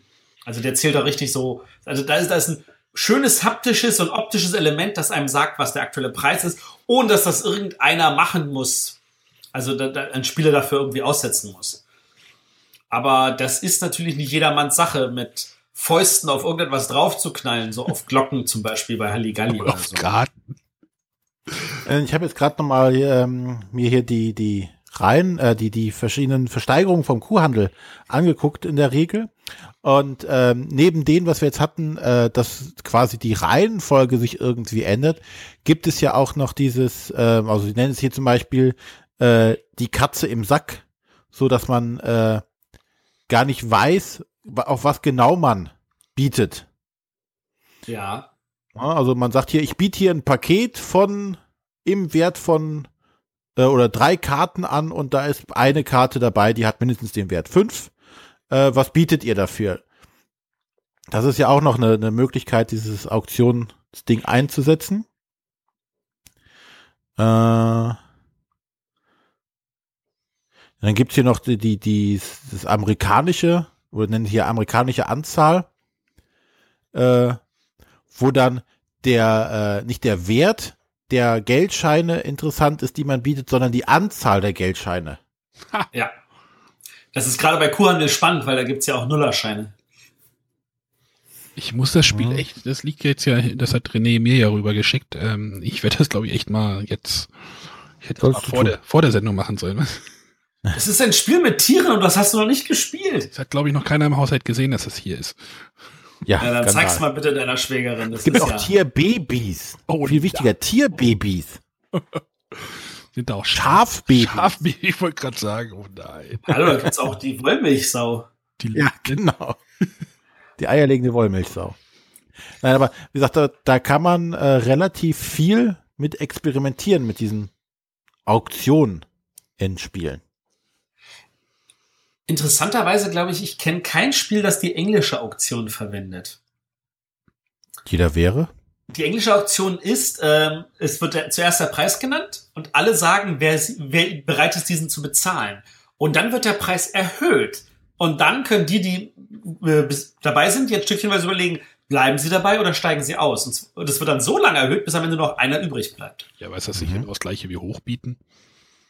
Ja, nicht wirklich, weil du das offen tust. Weil du nicht, weil nicht da irgendwie, ich habe zuerst fünf gesagt, deswegen ist mein Gebot fünf und du musst mehr bieten, sondern hey, ich bin auch bereit, fünf zu bieten. Es ist tatsächlich ein Unterschied, technisch gesehen. Und das ist etwas, wo ich mir vorstellen könnte, da muss man aber auch ein Spiel drum machen, was dann entsprechend diese deutlich längere Dauer für eine Auktion äh, auch irgendwie auffängt. Bevor wir jetzt auf die weiteren Spiele eingehen und was die noch anders machen an, an verschiedenen Auktionsmöglichkeiten, äh, wollen wir mal kurz darüber reden, mögen wir Auktionsspiele? Oder mögen wir den Auktionsmechanismus bei Spielen? Wir im Ganzen oder persönlich? Ja, natürlich muss jeder das von uns einzeln beantworten. Äh, ich finde, also es, es gibt ganz wenig Spiele, wo es gut funktioniert. Und es ist natürlich auch, ein, äh, diese Auktion macht natürlich meistens auch Sinn, wenn du mehr als zwei Personen zum Beispiel sind. Ne? Also je Ja. größer die Gruppe, desto mehr macht natürlich auch dieses Auktion, dieses äh, Überbieten oder äh, Pokern, bleibe ich drin, gehe ich raus, äh, mehr Sinn, als wenn man halt das mit wenigen Spielern macht. Deswegen äh, kann man es nicht pauschal sagen, ja oder nein, aber eher halt für große Gruppen geeignet. Größere Gruppen. Und ja, ich bin, ich bin auch Fan. Eigentlich mag ich Auktionsspiele. Ich hatte auch vorhin im Vorgespräch, als ich dieses Going, Going, Gone erwähnte oder hier auf unseren Ablauf geschrieben habe, äh, ich habe das auf der Messe gespielt und ich habe das unglaublich gut gefunden, das Spiel, und hatte riesen Spaß. Habe es mir gleich sofort mitgenommen, obwohl ich ja eigentlich englische Spiele oder Spiele mit äh, äh, wenn die nicht auf Deutsch erscheinen, ist das für mich immer so, oh, so, eine, so eine gewisse Hürde. Ähm, aber ich habe das denn hier zu Hause gespielt und es hat überhaupt nicht funktioniert. Ich weiß nicht, ob wahrscheinlich lag es dann irgendwie an den Leuten. Natürlich lag es an den anderen, nicht an mir. Ähm, Aber es Kann hat, ich bestätigen. Es es liegt hat- grundsätzlich nicht an dir. es hat mehrfach nicht funktioniert und ich weiß nicht warum. Ich würde es eigentlich unglaublich gerne wieder spielen. Also ich mag Auktionsspiele, aber ich glaube, da muss man auch so ein bisschen der Typ für sein. Aber ich glaube auch, dass dieses Going, Going, Gone natürlich noch schon wieder eine andere, ein ganz spezielles Auktionsspiel ist, was ja nur Auktionsspiel ist und kaum anderes Spiel drumherum hat. Ein bisschen Set Collection, aber aber ich glaube auch bei Auktionsspielen spielt eine gewisse Erfahrung auch eine große Rolle. Man muss den Markt einschätzen, wie der Markt funktioniert und wenn dort ein erfahrener Spieler auf einen eher unerfahrenen Spieler trifft, dann äh, wird der erfahrene Spieler meistens gewinnen. Das ist ein interessanter Punkt, den du sagst, weil ich dachte auch, Auktionsspiele, das geht mir eigentlich völlig ab. Modern Art habe ich zwar damals gespielt, vor 25, 27 Jahren, ähm, aber das würde ich heute nicht mehr, mehr anfassen, weil ich mir denke, so, boah, nee, so doll ist das jetzt auch nicht immer nur irgendwie worauf zu bieten. Und dann habe ich aber festgestellt, dass äh, einige meiner Lieblingsspiele einen Auktionsmechanismus beinhalten und den oft auch wirklich auf eine grandiose Weise, so dass es einem selber gar nicht auffällt, dass da eigentlich eine Versteigerung stattfindet, obwohl sie einen geradezu anspringt. Aber ist, aber in vielen Spielen ist der Auktionsmechanismus nur ein kleinerer Teil des großen Spiels, oder? Jein. Also, äh, ich mache jetzt mal ein konkretes Beispiel, eins meiner Lieblingsspiele, Keyflower. Da ist natürlich der Auktion, äh, ein Auktionsspiel nur ein Teil davon, weil du musst natürlich auch andere Sachen machen. Aber es ist ein verdammt großer, entscheidender Teil. Weil, ähm, also bei Keyflower ist der große Unterschied ist, ähm, du hast halt Steine in drei Farben, gelb, blau, rot. Später kannst du dir auch noch grüne besorgen, aber die lassen wir jetzt mal gedanklich weg. Und du kannst, äh, jede Runde werden dort äh, Plättchen in der Mitte ausgelegt und du kannst dann äh, jedes Mal entscheiden, wenn du dran bist, bietest du auf eins von diesen Plättchen oder stellst du die Figuren nicht daneben, sondern auf ein Plättchen, um die Aktion zu nutzen. Und nutzen kannst du halt die Aktion sowohl von denen, die gerade erst versteigert werden, als auch von denen, die schon die Runden davor versteigert wurden. Aber dort finde ich die Auktion so ein bisschen, ähm, wie nenne ich es mal, nicht so High Stakes, also nicht so großer Einsatz, weil du kannst ja auch die Männchen, die du für die Auktion genutzt hast, wieder entfernen, oder? Wenn du siehst, Ähm, dass nur wenn du überboten wurdest. wenn du siehst- wenn du überboten wurdest, musst du sie entfernen. genau, denn äh, ja, aber dann kannst du sie wieder später, also in der gleichen Runde ja mehr oder weniger wieder einsetzen, oder? Das ist richtig. Wobei, und das ist auch so, du kannst halt nur immer einen Männchen mehr bieten. Ähm, und du kannst natürlich dann sagen, okay, ich habe nicht gewonnen und ich, dann packe ich oben wieder drauf. Äh, was jetzt aber noch dazu kommt, ist, dass wenn du zum Beispiel sagst, ich biete hier mit gelben Figürchen, dann muss man auch, um die Aktion zu nutzen, wenn man sagt, ich will gar nicht bieten, muss man mit gelben Figürchen drauf. Und da ist auch noch mal so eine zusätzliche Ebene. Wir haben drei Währungen effektiv, beziehungsweise vier, wenn wir die grünen Männchen mitzählen. Und mit diesen vier Währungen muss ich auch noch herumjonglieren. So, wo kann ich überhaupt noch bieten? Wenn der dort blau nimmt und der dort blau nimmt und der dort blau nimmt, und das Spiel geht bis zu sechs Spielern, was ja auch genial ist, ähm, habe ich überhaupt genug blaue Figuren, um dann auch alles das zu machen, was die vielleicht schon vorher alles mit ihrer Farbe festgesetzt haben? Mit sechs Spielern wird das dann nicht extrem unübersichtlich. Also ich, ich, In es geht Augen mir jetzt, gerade mit es, sechs auch hervorragend. Es geht mir jetzt nicht um die sechs Spieler, sondern denn irgendwie äh, sechs Spieler bauen dann halt ihre Landschaft auf und dann kannst du da ja auch noch Zeug einsetzen und oh Gott, oh Gott, oh Gott. Da- Das Spiel war mir ein bisschen viel, persönlich. das glaube ich dir. Ja. Stimmt, da ist ein Auktionsmechanismus drin, ja. Jetzt ich, Also, und das ist tatsächlich, also ich meine, wo ich sagen würde, das ist ein kleiner, kleines Element, ist zum Beispiel bei Five Tribes, was wir vorher erwähnt haben. Weil da ist es am Anfang nur, hey, wir steigern aus, in welcher Reihenfolge wir unsere Aktion machen. Genau. Und da ist es natürlich, könnte man sagen, ja, aber es ist ja wichtig, dass dieses, jenes und so. Aber ganz ehrlich, wenn es das nicht gäbe, dann, pff, dann würde das, das eigentliche Element von dem Spiel, nämlich dieser Mankala-Mechanismus, der würde trotzdem noch funktionieren. Auch wenn es einfach nur rein umgehen würde. also bei Five, Tri Five, Five Tribes geht's nur um die äh, Spielerreihenfolge. Genau. ja, Das ist, Ist ja bei Hit the Road äh, genauso, oder? ja. Da geht's ja am Anfang bietest du ja auch auf die, äh, da bezahlen aber alle denn den Preis, ne? Ja. Ja, das ist richtig. Wobei Hits and Road ja auch wirklich, also da hast du halt nur diese eine Leiste. Also äh, kommen wir mal auf ein Spiel, das nicht nur mit einer von diesen Leisten arbeitet, sondern gleich mit, lass, ich glaube, sechs, vier oder sechs davon, nämlich Amun-Re. Da ist es ja auch so, dass äh, da gibt's diese mehreren Gebiete, davon werden jede Runde drei, vier, fünf versteigert. Und ich versuche natürlich, die besten Gebiete abzugreifen und die meisten Siegpunkte zu bekommen. Und da ist ein einfacher Versteigerungsmechanismus. Bei jedem liegt so eine Leiste aus. Und äh, wenn ich mich irgendwo davor setze von jemandem, der da schon irgendwo gebürten hat, biete ich dafür mehr. Und er muss jetzt aber von dort wegziehen und auf ein anderes Gebiet bieten. Und wenn er sagt, ich will aber eigentlich hier erhöhen, muss er so selber vorher entscheiden, ob er mehr bieten will. Oder er muss irgendwo anders gucken, dass er das so bietet, dass er weiß, er wird wieder überboten, um wieder dann dahin zurückzuspringen. Weil wenn dann, wenn am Ende nämlich für vieles der Gebiete von einem Spieler was gelegt wurde, zack, ist es, äh, die Bieterrunde vorbei und dann zahlt jeder das. Das heißt, einer kriegt immer ein Gebiet für null. Nie gespielt, ist auch schon ein paar Tage alt, ne? Ähm, habe ich bestimmt über zehn Mal gespielt und ich bin bis auf einmal immer letzter geworden. Das eine Mal bin ich, hatte ich einen Punkt mehr als der letzte. Ähm, also ich bin super schlecht in dem Spiel, aber es macht mir echt Spaß. Sollte es da nicht nochmal eine, eine, sollte es da nicht, sollte das nicht nochmal neu aufgelegt werden oder? Es wird jetzt, glaube ich, neu aufgelegt. Ich weiß nicht wo, aber ich, meines Wissens wird das wieder neu aufgelegt. Amun Re. Alter Knitz ja noch, als er noch gute, tolle Spiele gemacht hat. Ach ja, Knitz ja. Mein Gott, sind wir wieder bei Versteigerung. Ein anderer klassischer Knizia Versteigerung, weil, weil Knizia, weiß ich nicht, der hat, der hat das Thema mal eine Weile lang nicht losgelassen, könnte man meinen. Ra. Das Erstlingsspiel von Alia. Ich weiß nicht, wer von euch Ra gespielt hat. Nein. Ähm, nein. Okay, bei Ra geht es eigentlich darum, dass wir äh, Set Collection mäßig so ein paar Plättchen sammeln, um diese zu werten. Und äh, bieten tun wir dafür aber mit sogenannten mit, mit Steinen, die durchnummeriert sind.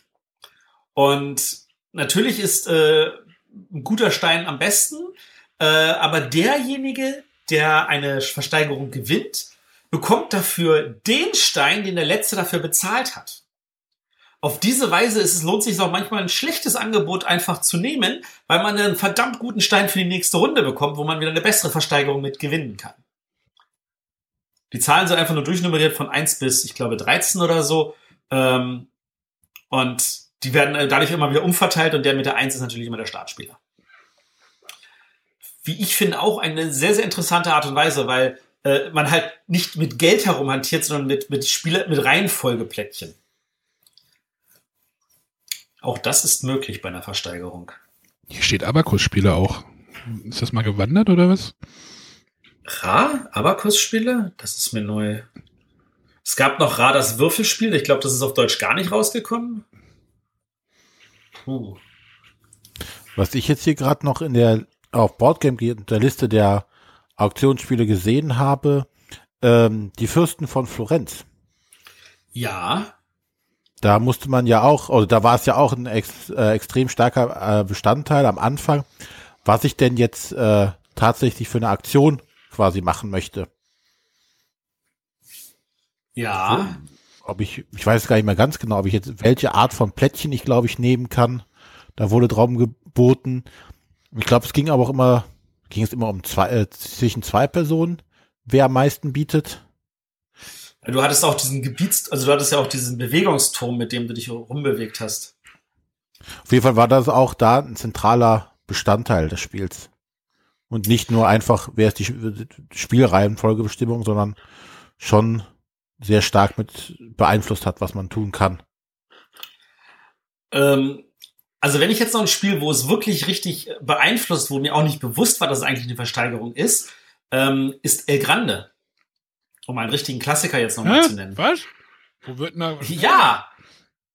Naja, du, du, du, du legst eine Zahl und diese Zahl ist für die anderen gesperrt. Und der mit der höchsten Zahl darf zuerst agieren der darf sich eine Aktion aussuchen. Wir versteigern effektiv die Aktionen, die ausliegen. Mit den Karten, die wir dafür legen. Mhm. Dass die natürlich noch eine zusätzliche Ebene haben, wie die Aktion, die ich auswähle, bestimmen, wie viele Leute ich bewegen darf und die Karte, mit der ich geboten habe, bestimmt, wie viele Leute ich Nachschub bekomme. Das ist dann nur das, was El Grande wirklich genial gemacht hat und was heute dafür sorgen würde, dass es nicht unter Kennerpreis rausgehen könnte. Aber das ist tatsächlich eigentlich auf zwei Ebenen dadurch ziemlich genial geworden. Ist das nicht eher äh, Action Selection? Hm. Nein, weil Action Selection heißen, wir gehen alle Reihe um und suchen uns was aus. Wir bieten darum, wer zuerst aussuchen darf. Mit deiner begrenzten Anzahl von Karten. Und die Karten, die du verwendet hast, sind raus. Und wer mitzählt, kann dann entsprechend. Das ist, das ist ein Gebot. Tue mir da noch ein bisschen schwer, glaube ich. Ja, Das darfst du, das darfst du. Da können auch vielleicht unsere Hörer sagen, was sie da so sehen. Also, Glaube ich, das ein sehr abgespeckter Auktionsmechanismus, ne? Was, nee, also abgespeckt definitiv nicht. Das ist ein Aufgebot am Auktionsmechanismus. Ich meine, das ist ja dann auch noch in der einen Erweiterung, die Kartenspielversion, äh, ist das ja noch äh, so weit aufgebohrt worden, dass du ja mit dem Gebot auch gleich auf die Auktion, äh, auf die Aktion mitgeboten hast. Ey, Granne sieht immer noch gut aus, habe ich gerade festgestellt. Oh ja, das ist ein, ein Meisterwerk von der wie alt ist das jetzt? Das ist doch jetzt auch 20 Jahre. 21. Äh, Es sieht noch nicht, es sieht noch nicht so angestaubt aus, finde ich. Also ich weiß Und es nicht. spielt sich auch noch nicht angestaubt. Es ist immer noch gut. Ich hab's auch noch hier. Also ich, Dann spielt's mal wieder. ich, ich habe vorhin schon einen auf den Deckel gekriegt, ne? Was du auch noch da haben müsstest, wenn wir jetzt mal noch mal von, von Auktionen reden. Isle of Sky. Boah, das, ah, jetzt bewegen wir Das ist eine Auktion. Ich biete was feil. Und wenn du es nicht kaufst, muss ich es kaufen. Mm. Ich habe gesehen, dass du das da reingeschrieben hast und jetzt denke ich darüber nach. Eigentlich ist das aber, ja, es ist einfach nur ein Verkaufen, oder nicht? Ist auch keine Auktion. Frage, haben alle die Möglichkeit, das zu kaufen? Alle außer dir. Du kaufst es ja dann auch, wenn es keiner gekauft hat. Ja, dann kaufst du es, genau. Hast du es? Also du gibst ein Gebot ab, also du kriegst ja diese Plättchen, sagst, okay, das schmeiß ich weg. Auf die anderen beiden gibst du ja eigentlich ein Gebot ab. Nein, du legst. Und jemand anders kann sagen, Sekunde, ich bin bereit, den Preis auch zu bezahlen, dann nimmt das dir vorher weg. Und du kriegst das ganze Geld dafür. Aber du hast als erstes den Preis bestimmt und hast damit die Auktion eröffnet. Ja, aber es. Das machen halt alle gleichzeitig. René, du hast das noch nicht gespielt, ne? Mhm. Soll ich das mal spielen? Was? René? René! Oh, ich, musst ich es spielen, Anlauf. bevor die Erweiterung kommt. Das ist ja, das, ist, das geht gar nicht. das ist doch keine Auktion. Das ist einfach nur ein Angebot machen. Ja, was ist denn eine Auktion, wenn man nicht, wenn ich ein Angebot mache? Also wir kommen tatsächlich langsam, ich merke, in den Bereich, wo wir uns nicht mehr ganz einig sind, ist das noch eine Auktion oder nicht? Genau. Was ist mit Wikinger? Um jetzt noch mal so einen Randbereich abzunehmen. Wikinger ist auch ein Klassiker von Hans im Glück. Das habe ich nicht gespielt, Äh, das ist das Problem. ist ein Michael Kiesling only. Ähm, da werden aus einem Beutel werden zwölf Plättchen gezogen. Die werden einfach im Uhrzeigersinn nebeneinander angelegt, wenn es Inseln sind. Und wenn es Schiffe sind, werden sie von Anseite angelegt, sodass die Schiffe grundsätzlich auf den teuren Feldern sind. Und dann werden äh, zwölf Figuren rausgezogen. Die werden nach einem bestimmten Mechanismus angelegt. Die, zuerst die blauen, dann die äh, grünen, dann die gelben, rot, schwarz, grau. Und dann ist es so, ähm, jeder darf frei um entscheiden, okay, ich kaufe mir jetzt einfach eins davon. Und wenn eine bestimmte Farbe weggekauft ist, du darfst die billigste in der Farbe erst kaufen, nee, du darfst die billigste überhaupt erst dann kaufen, wenn alle billige, äh, teureren in derselben Farbe wie der Figur weg sind. Das heißt, wenn da drei blaue Figuren sind für 0, 1, 2, darfst du den für 0 erst dann kaufen, wenn der für 1 und 2 weg sind. Und du kaufst die Figuren immer zusammen mit den Plättchen, die da liegen. Manchmal sagst du, ich brauche die Figur, manchmal sagst du, du brauchst die Plättchen, manchmal freust du dich, wenn du beides gebrauchen kannst und manchmal ärgerst du dich, wenn du aber beides nicht gebrauchen kannst. Was heißt denn, du denkst dir so, boah, ich will das nehmen, ich muss aber erst das nehmen und damit eröffne ich das, vielleicht nehme ich dann erstmal was teureres. Ist das eine Auktion? Und vor allem, die Preise werden billiger. Das heißt, wenn du, wenn die beiden blauen für 0, 1 und 2 weg sind und du dann den für 0 nimmst, das heißt, es gibt nichts auf der Null, dann rutscht der Preis hoch mit der Null auf den nächsthöheren und alles rundherum wird billiger. Ich glaube, ähm, Ich bin noch mal bei. könnte, wenn man es rein analytisch betrachtet, wahrscheinlich schon eine Art von Auktion sein. Aber ich glaube, das, was dem, dem Arne auch immer aufsteht, es fühlt sich halt nicht so an. Für mich ist eine Auktion, ist mir jetzt gerade, ich, ich bin jetzt immer noch in diesem unserem Wikipedia-Artikel, da steht halt drin, bla bla bla, was so eine Auktion ist. Für mich ist eine Auktion, dass die Käufer die Aktiven sind in dieser Sache. Ähm, also sowohl bei Isle of Sky bin ich der Aktive, wenn ich entscheide, ich möchte das kaufen, Ja. Als auch jetzt hier bei, bei, bei äh, mehrere Käufer sind die aktiven. Also für mich muss da ein Konflikt zustande kommen. Aber wenn wir reihum entscheiden, ich kaufe das, ich kaufe das, dann ist da auch ein Konflikt. So, oh, wie kannst du mir das von der Nase wegkaufen, du Arsch und so. Oh. Ja, aber ich glaube, dieses Gefühlte fehlt halt. Dieses, es ist eine gefühlte, wie eine Auktion. Das mag vielleicht, wie gesagt, rein, rein technisch mag es dann wie eine Auktion sein, aber es fühlt sich nicht so an. Zumindest ich finde, bei Isle of Sky fühlt sich so an, weil ich gucke, wie viel bin ich bereit für meine Plättchen zu bieten, damit sie die anderen nicht wegkaufen, ich aber nicht zu viel bezahlen muss. Das fühlt sich für mich nach einem großen Konflikt an und für mich wirklich wie eine Auktion.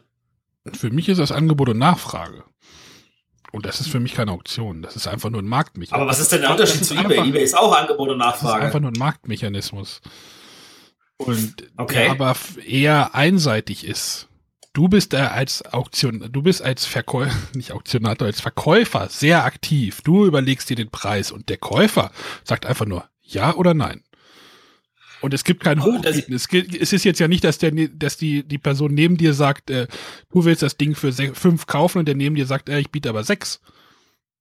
Ja, aber ganz ehrlich, wir haben doch gleich als erstes, bei Modern Art haben wir gesagt, es gibt zum Beispiel auch die Versteigerung, Preisansage. Der Versteigerer nennt einen Preis und der Erste, der bereit ist, diesen Preis zu zahlen, kriegt den Zuschlag. Da ist auch kein Hochbieten. Und wir haben auch bei der holländischen Aktion, da geht der Preis sogar runter, ja, bis einer sagt, da hier, gibt ich es. Da gibt es trotzdem aber einen Konflikt der Käufer. Ja, ja, natürlich gibt nur es dass, den. Nur, dass der bei der holländischen Auktion natürlich komplett weggefällt, weil der erste, also.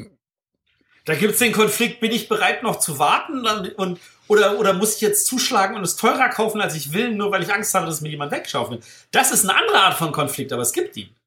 Aber nicht bei Isle of Sky. Doch, wie gesagt, wie hoch muss ich gehen, damit es mir keiner wegkauft? Und wie tief kann ich bleiben, damit ja, ich Ja, das ist doch aber bezahle? nur ein Konflikt zwischen Käufer und Verkäufer. Das ist doch nicht zwischen den Verkäufern. Du, du, wenn, wenn die Person vor dir das Plättchen gekauft hat, dann hast du doch gar keine Chance, das, äh, das Plättchen selber noch zu kaufen, indem du sagst, ich schmeiß noch mal fünf Geld mehr da rein. Das geht ja nicht. Äh, aber das ist doch bloß die Art und Weise, wie die Auktion stattfindet. Natürlich gibt's trotzdem, weil du möchtest zuerst das Plättchen kaufen. Du musst es ja so sehen, es ist ja nicht dein Plättchen. Du bietest ja da drauf. Und die anderen haben nur das Vorkaufsrecht. Hatten wir nicht mal so einen Konflikt Bretter versus Wisser oder sowas? ja. Ach, wir hätten noch mehr. Ähm, ja, ich, ich tue mir, also bei Isle of Sky tue ich mir noch schwer und bei Elgrane tue ich mir auch schwer. Tut mir leid. Nein, nicht tut mir, okay. nein, tut mir nicht leid, äh, ist einfach so. Muss dir nicht, muss dir nicht. Ich, ich hau einfach das nächste Spiel hinterher, da kannst du dann wieder entscheiden, ob das, ob's, ob's muss es halt kennen, das ist das Problem. Die Speicherstadt. Oder die neue Version Jorvik. Hatte ich meine Hand, ja. Hattest du meine Hand. Also, bei, bei, bei Jorvik ist es so, da liegen Karten aus, die werden versteigert. Reihum legt jeder eine Figur an eine dieser Karten an. Wenn da schon eine Figur liegt, stellt er sich halt effektiv hinten an. Und danach werden diese Karten von links nach rechts verkauft. Äh, da wird immer geguckt, wie viele Figuren liegen da. Der, der als erstes hingelegt hat, müsste dafür so viel bezahlen, wie da Figuren sind. Wenn da fünf Figuren sind, muss er dafür fünf bezahlen. Wenn er das nicht kann, muss er seine Figur wegnehmen. Und dann darf der nächste. Jetzt ist aber eine Figur weniger. Das heißt, der kann es jetzt für vier kaufen. Wenn er das auch nicht tut, nimmt er seine Figur weg und der nächste kann es für drei kaufen. Ja, siehst du, da ist doch ein, da ist doch ein Käuferkonflikt. Da ist ein Käuferkonflikt. Da ist aber auch dieser Konflikt so, ich stelle mich mal zu meiner eigenen Figur hinzu, damit es für den da vorne teurer wird. Und wenn ich dann, wenn es dann bis zu mir kommt, kann ich mit den ersten sagen, nö, mit dem zweiten sagen, nö, mit dem dritten dann deutlich günstiger kaufen. Ja, siehst du, da kann der eine Käufer den anderen Käufer äh, beeinflussen. Das äh, verstehe ich. Also das betrachtest du aber schon als eine Versteigerung. Ja. Als eine Auktion. Ja, ja, ich wollte jetzt nur darauf hinweisen, dass dieser Käuferkonflikt da so ein bisschen herrschen muss. Okay, nächstes Beispiel. Straßburg. Bei Straßburg ist es so, dass man, man zieht ein paar Karten und man kann sich entscheiden, mehr zu ziehen. Wenn der Kartenstapel aber alle ist, hat man nichts mehr. Und dann mit den ganzen Kartenstapeln muss man für fünf Auktionen auskommen. Und mit den Karten, die man dann gezogen hat, kann man Gebote machen. Äh, man, man, es gibt, glaube ich, sechs oder sieben Auktionen. Und man kann natürlich nicht auf alles bieten und man teilt diese Karten dann in Gruppen auf und sagt, oh, mit den drei mache ich ein Gebot und mit den zwei. Und dann wird von oben nach unten gesagt, so, das wird jetzt versteigert. Und reihum darf jeder einen seiner Kartenstapel aufdecken. Ach, das wird das. Man muss vorher die nicht zuordnen, sondern kann in dem Moment entscheiden, oh, ich bin bereit, mit dem hier zu bieten. Ja, ich erinnere mich, das klang cool. Äh, Das ist cool. Das ist ein wunderbarer Stefan Feld, der verdient nominiert war zum Kennerspiel des Du Jahres. hast es aber nicht mehr. Doch, natürlich habe ich es noch. Nein, Aber sicher habe ich es noch. Doch, dann musst du es zweimal gehabt haben. das ist richtig. Ich hatte es sogar dreimal. Aber das war nicht. Okay. Da wussten ein paar Leute, was ich mag. Okay. Ja, Und ich werde jetzt nicht, ja, klar, dort, dort äh, bietest du, das ist jetzt auch so ein Blind, Blind Bidding auch Geschichte, oder? das ist eine Blind Bidding. Du siehst natürlich, oh, warte mal, der hat einen Stapel mit drei Karten, da wird er wahrscheinlich mehr bieten, obwohl das vielleicht nur eine 1-1-1 ist oder so.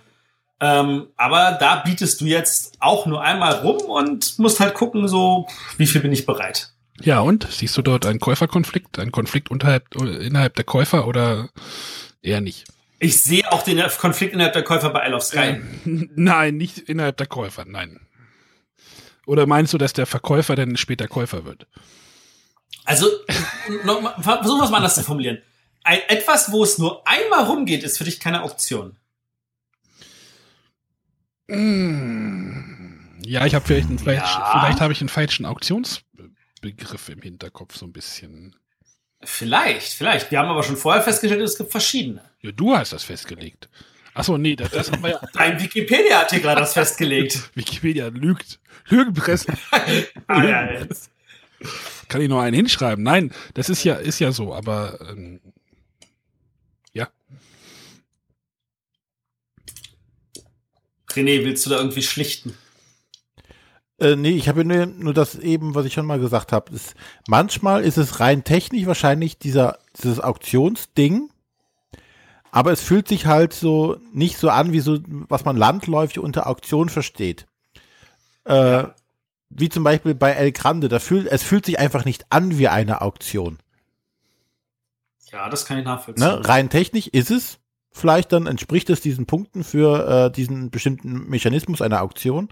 Aber es fühlt sich halt nicht an, weil eigentlich hat ja jeder, der sagt, ähm, Auktion, hat hier äh, den Typen, der vorne 3, 2, 1 äh, oder 1, 2, 3 runterbrüllt mit seinem Holzhämmerchen durch, wild durch die Gegend haut.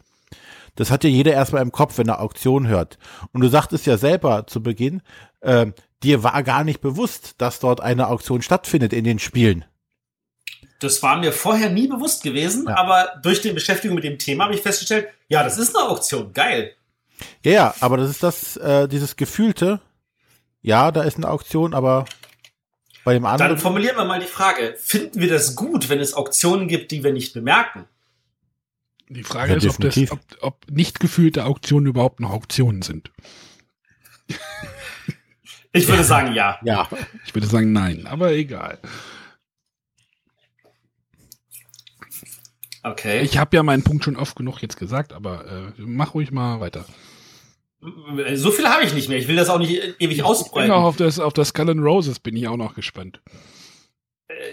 Skull and Roses ist eindeutig ein Auktionsspiel.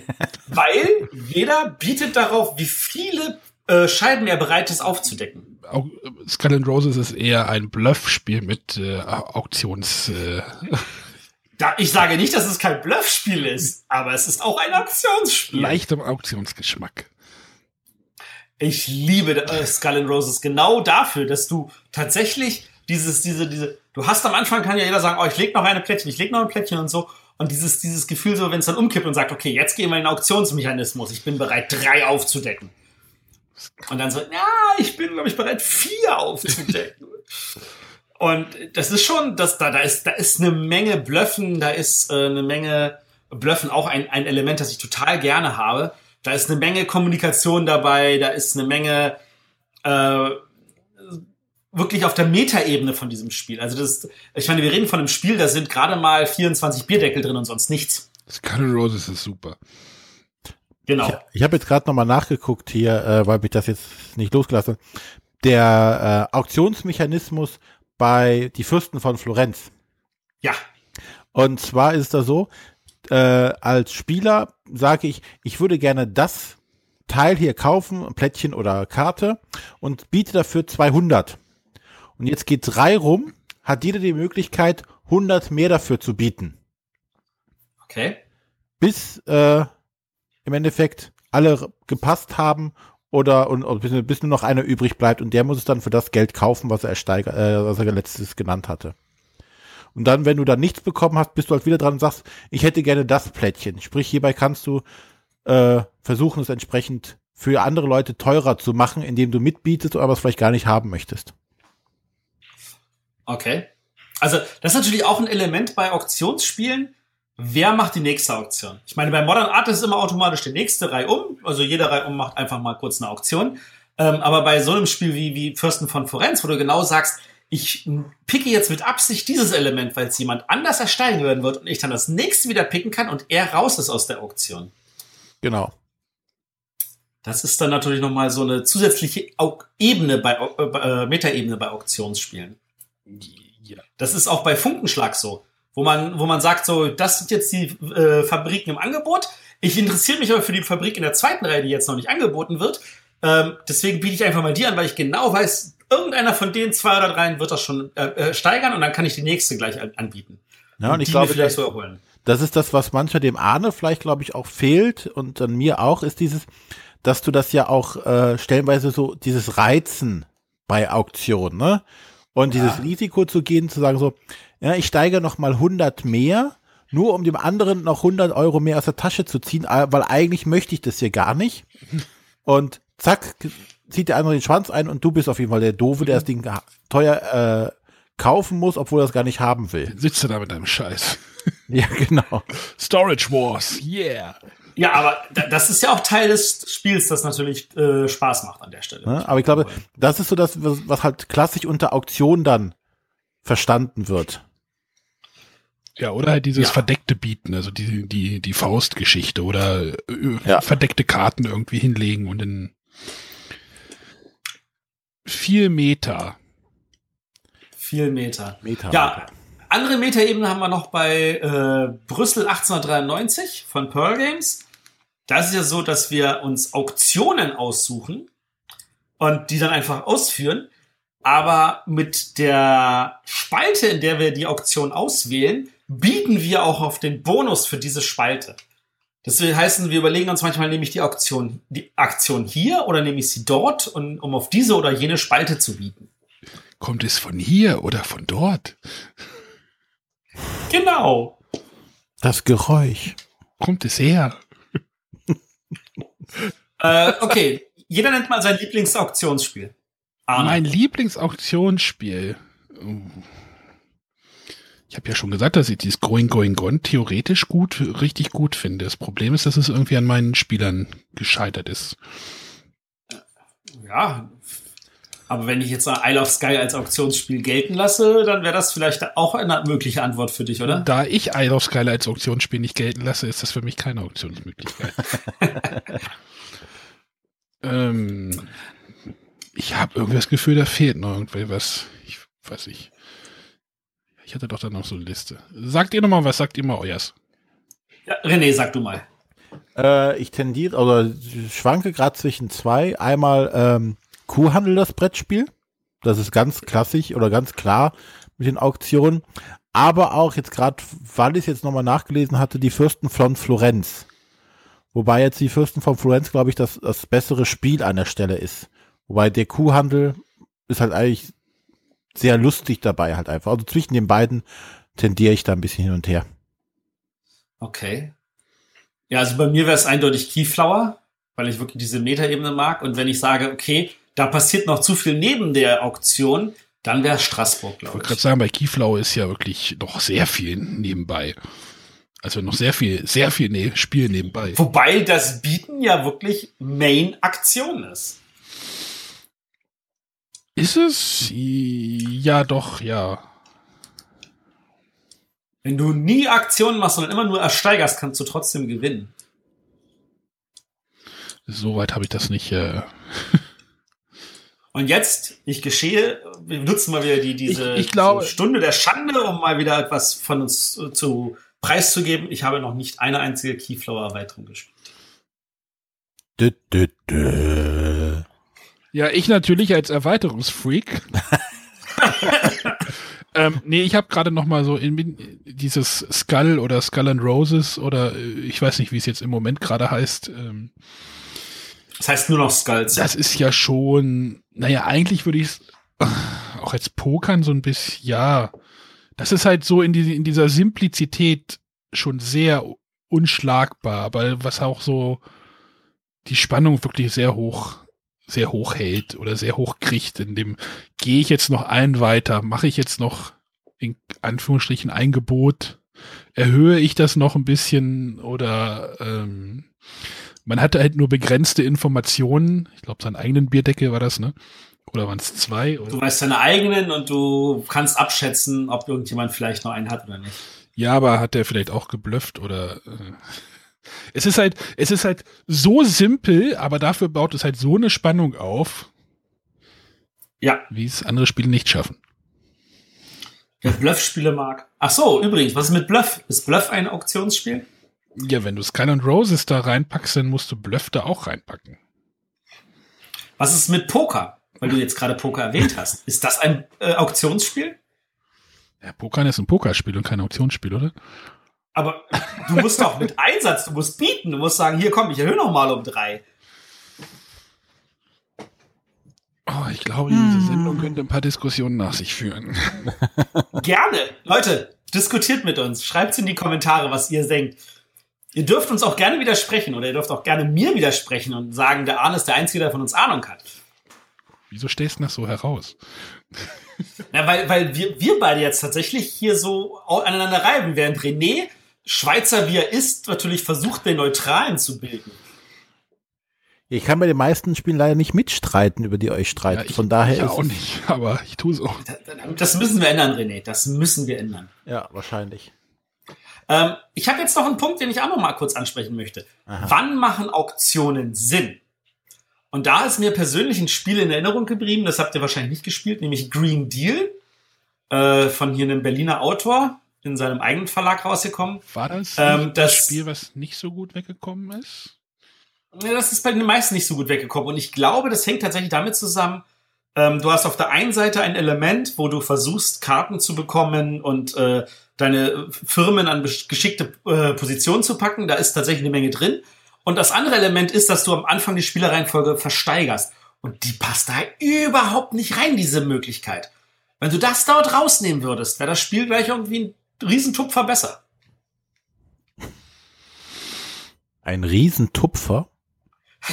Naja, ihr wisst, was ich mal meine. einen Riesentupfer vor. Ihr sollt hören, was ich meine, nicht was ich sage. Kennt ihr auch noch Spiele, wo ihr der Meinung seid? Also ich meine, wir haben auch Five Tribes erwähnt. Und ich habe ja gesagt, das, ist, das könnte man da auch eigentlich weglassen und man würde einfach nur reihum spielen. Da kann man genauso abrechnen, ah, wann, dann bin ich wieder dran, dann wird er wahrscheinlich dies und jenes gemacht haben und so. Ja, ich glaube, das ist bei, bei vielen Spielen so, wo dieser Auktionsmechanismus gerade um die Zugreihenfolge äh, wirkt meistens so ein bisschen drauf geflanscht. Weil er ja auch äh, thematisch da gar keinen, also jetzt zum Beispiel hier bei äh, Five Tribes, hat das ja thematisch überhaupt keinen Sinn, da seine äh, Zwiebeltürmchen irgendwo hinzustellen und äh, dadurch früher dran zu sein. Also es gibt Vor allem, da, da bietest du mit Siegpunkten. Matthias, Matthias, Matthias, Matthias, Matthias. Ja. Ich, ich, pass mal auf. Ach, Ist Ani- Animals on Board ein Auktionsspiel? Oh. Mit einer Rückwärtsauktion, in dem der Verkäufer reihum wandert und den Preis erniedrigt. Äh, äh, erniedrigt. Nein. Äh, Uh, runtersetzt. ist das so? Naja, du hast ja. Ich meine, ja, äh, äh, durch, durch, durch Trennen einer Gruppe machst, Machst du, du die- für beide Gruppen den Preis günstiger. Richtig. Und du kriegst auch noch Geld dafür, dass du dann für, für den Kauf einsetzen kannst. Jetzt haut der Arne noch einen raus hier, kurz Ich habe mir gerade einfach nochmal rechts geguckt. Wow. Ähm, also, das ist tatsächlich so weit hergeholt, dass mein Gefühl sagt nein, aber Also ja. ich möchte es nicht ganz verneinen. Fragen wir unsere Hörer doch einfach. Und wo ist der Schreibt Unterschied Wow. zwischen. Isle of Sky? Bei Isle of Sky muss ich konkret selber ein Angebot geben und der andere kann nur sagen, ja, ich matche das. ja, wieso? Du kannst doch konkreten Preis machen bei äh, du musst die, du musst die Gruppe ja, die Gruppe teilst du ja nicht in 50-50, sondern du kannst ja die, die Gruppe, den, den Preis der Gruppe, der, der Gruppen bestimmen, indem du sie trennst. Und dann muss der andere Käufer, dann muss der andere, dann muss der Käufer entscheiden, ob er jetzt diesen Preis matcht oder nicht, wie du es so genannt hast. Oh, das fühlt sich echt weit hergeholt an. Aber ja, wahrscheinlich ist es dann auch ein Auktionsspiel. Ich habe auch noch eins. Ja. Lanza. Jetzt. Okay, jetzt wird's wirklich weit hergeholt. Also, Wenn ich- Bonanza oder Bonanza das Duell? Bonanza. Ich Okay. wenn ich nachher die, die ähm, zwei Karten aufdecke, die ich ja dann Ja. unter anderem auch an andere Spieler verkaufen kann. Am besten ja so, dass es mir am meisten bringt. Meistbietend. Ja, da hast du eigentlich recht. Wenn er uns so kommen will, dann können wir auch so kommen, ne? So sieht das jetzt aus. Genau. Also bei Bonanza das Duell würde ich auf jeden Fall sagen, weil du machst ja einen konkreten Angebot, sagst hier, ich schenke dir diese Karte. Und der kann sagen, nee, Gegenangebot, ich schenke dir diese Karte. Ja, was mal. Ja, aber genau das. Selber hast du doch auch, wenn du mit, mit, mit mehreren Leuten halt spielst. Ich habe hier, weiß ich nicht, äh, eine Brechbohne, die ich nicht haben will. Und der eine sagt hier, ich brauche die und biete dir zwei blaue. Und der sagt der andere, nee, ich biete dir aber drei blaue. Jetzt ist doch eine Auktion. Ja. Oder ich biete dir eine blaue und eine Gartenbohne. Ja. Wäre es ja schon blöd, wenn du das Angebot nie annimmst. Und wenn es keiner haben will, dann bleibst du halt drauf Ja, ist sitzen. genau wie bei Genau. Isle of Sky. Wir haben ihn, Mann, äh, Arne, wir haben ihn. Oh, was für ein schönes Beispiel. Aber recht hat er. Was für ein Jetzt müssen wir nur noch den tödlichen Stich verpassen. Er liegt auf dem Boden. Nee, nee, Moment mal. Ihr, habt mir, ihr, ihr unterstützt ja meine Argumentationen damit. Ja, aber du ko- kommst ja gerade mit der Argumentation nicht klar. Ja, doch, doch. Ich freue mich mit dir an. Dann, das, das wäre ja dann die Aussage, selbst Katan wäre dann ja ein Auktionsspiel. Ja. Und kein Handel. Also, oder, Ja, oder anders also ausgedrückt, Auktion- jedes Handelsspiel wäre ein Auktion Auktionsspiel. und Handelsspiel. Hier siehst du, Sky ist nämlich ein Handelsspiel. So. Nee, bei Handels, das ist ein Handelsspiel Handelsmechanismus und kein Auktionsmechanismus. oh, Also, ist mir gerade noch ein Spiel eingefallen. Goblet Mampfer, ne? Also. Nein, war nur. Okay, ich glaube, ich glaube, wir haben die wichtigsten Punkte zusammengefasst und genug Reibepunkte für alle hinterlassen. Genau, also wir hoffen, dass sich die Kommentare ordentlich füllen. Funkenschlag hattest du erwähnt, ne? Ja, ja. Funkenschlag hatte ich erwähnt, ja. Das ist ja aber auch, da ist ja auch wirklich keine Diskussion. Nein, nein, das nein, ich wollte nur wissen, ob wir das nicht jetzt vergessen hatten oder sowas. Wie gesagt, die Kommentare sind offen. Schreibt rein, was ihr davon haltet. Ob Isle of Sky jetzt ein Handels- oder ein Auktionsspiel ist. Oder ein Auktionsmechanismus. Oder ein. Handelsmechanismus. Genau. Also ich glaube, wenn René jetzt irgendwann mal Isle of Sky spielt, dann denkt er, was, was weiß jetzt gar nicht mehr, was es für ein Spiel ist. Ja, aber ich denke, äh, damit sind wir jetzt an dem Punkt angekommen, wo wir jetzt nicht noch mehr Spiele aufzählen müssen, die irgendwas äh, in Richtung Auktion haben. Ich denke, wir haben einen groben Überblick geben können über die Auktionsspiele, über Auktionsmechanismen.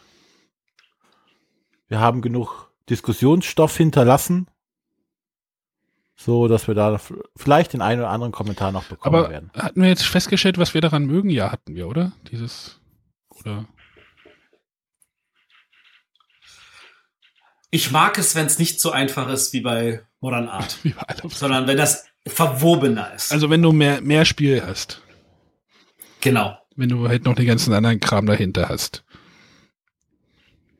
Ja. Ja, ich mag halt dieses, ja, wir hatten ja gesagt, wir brauchen mehr Meta, ne? Also dieses, ja, dieses Pokern, was unter den, äh, innerhalb der Spielern oder ja, zwischen den ganzen Spielern halt passiert, das ist für mich so, dies, Ja, das Reizen, ne? ja, ja, genau. Und dann halt Reizen dieses, und Bieten. und dann halt dieses Skull and Roses, was so dieses Ganze reduziert wieder auf nur noch das, nur noch das und äh, ja. Oder halt bei diesem, auch- oder halt, Entschuldigung, bei diesem Going, Going, Gone, da ist ja dann dieses Bieten absolutes Chaos und da machst du dann einfach, da wird ja dann dieser, dieser Deckel runtergeschlagen und du hast nur eine bestimmte Zeit und dann machst du irgendwann nur noch Dinge, die du eigentlich gar nicht planst, sondern du machst einfach nur noch irgendwann. Und am Ende denkst du dir, Scheiße, was habe ich jetzt da, da wieder für einen Scheiß gemacht? Ich denke auch für mich ist entscheidend dieses, dieses, ja, dieses Reizen, dieses äh, Pokern und Blöffen und versuchen, den anderen irgendwie zu lesen an der Stelle und zu erkennen, was könnte er vorhaben. Das finde ich bei diesen Auktionsmechanismen grundsätzlich das Interessantere. Ja. Gut. Ja, dann ähm, sind wir soweit jetzt durch. Bedanken uns fürs Zuhören. Äh, haben nächste Woche wieder eine große Folge. Ja. Wissen wir schon was? Ja. Wissen wir wen? Ja. Ja, das wissen wir. Und wen hat auch zugesagt? Wen hat auch zugesagt? Ich habe mit ihm das auch in Nürnberg nochmal alles besprochen. Er ist auch technisch ausreichend ausgestattet. Es dürfte nichts im Wege stehen. Also, wie ihr merkt, wir, wir drohen wieder mit einem Gast. Genau. Wollt ihr es schon nennen oder wollt ihr jetzt immer noch um den heißen Brei rumreden? Wir reden um den heißen Brei herum. Scheinbar. Gut, dann, wie gesagt, schreibt uns in die Kommentare und dann sagen wir Tschüss für heute. Bis tschüss. Tschüss. Tschüss für heute. Tschö.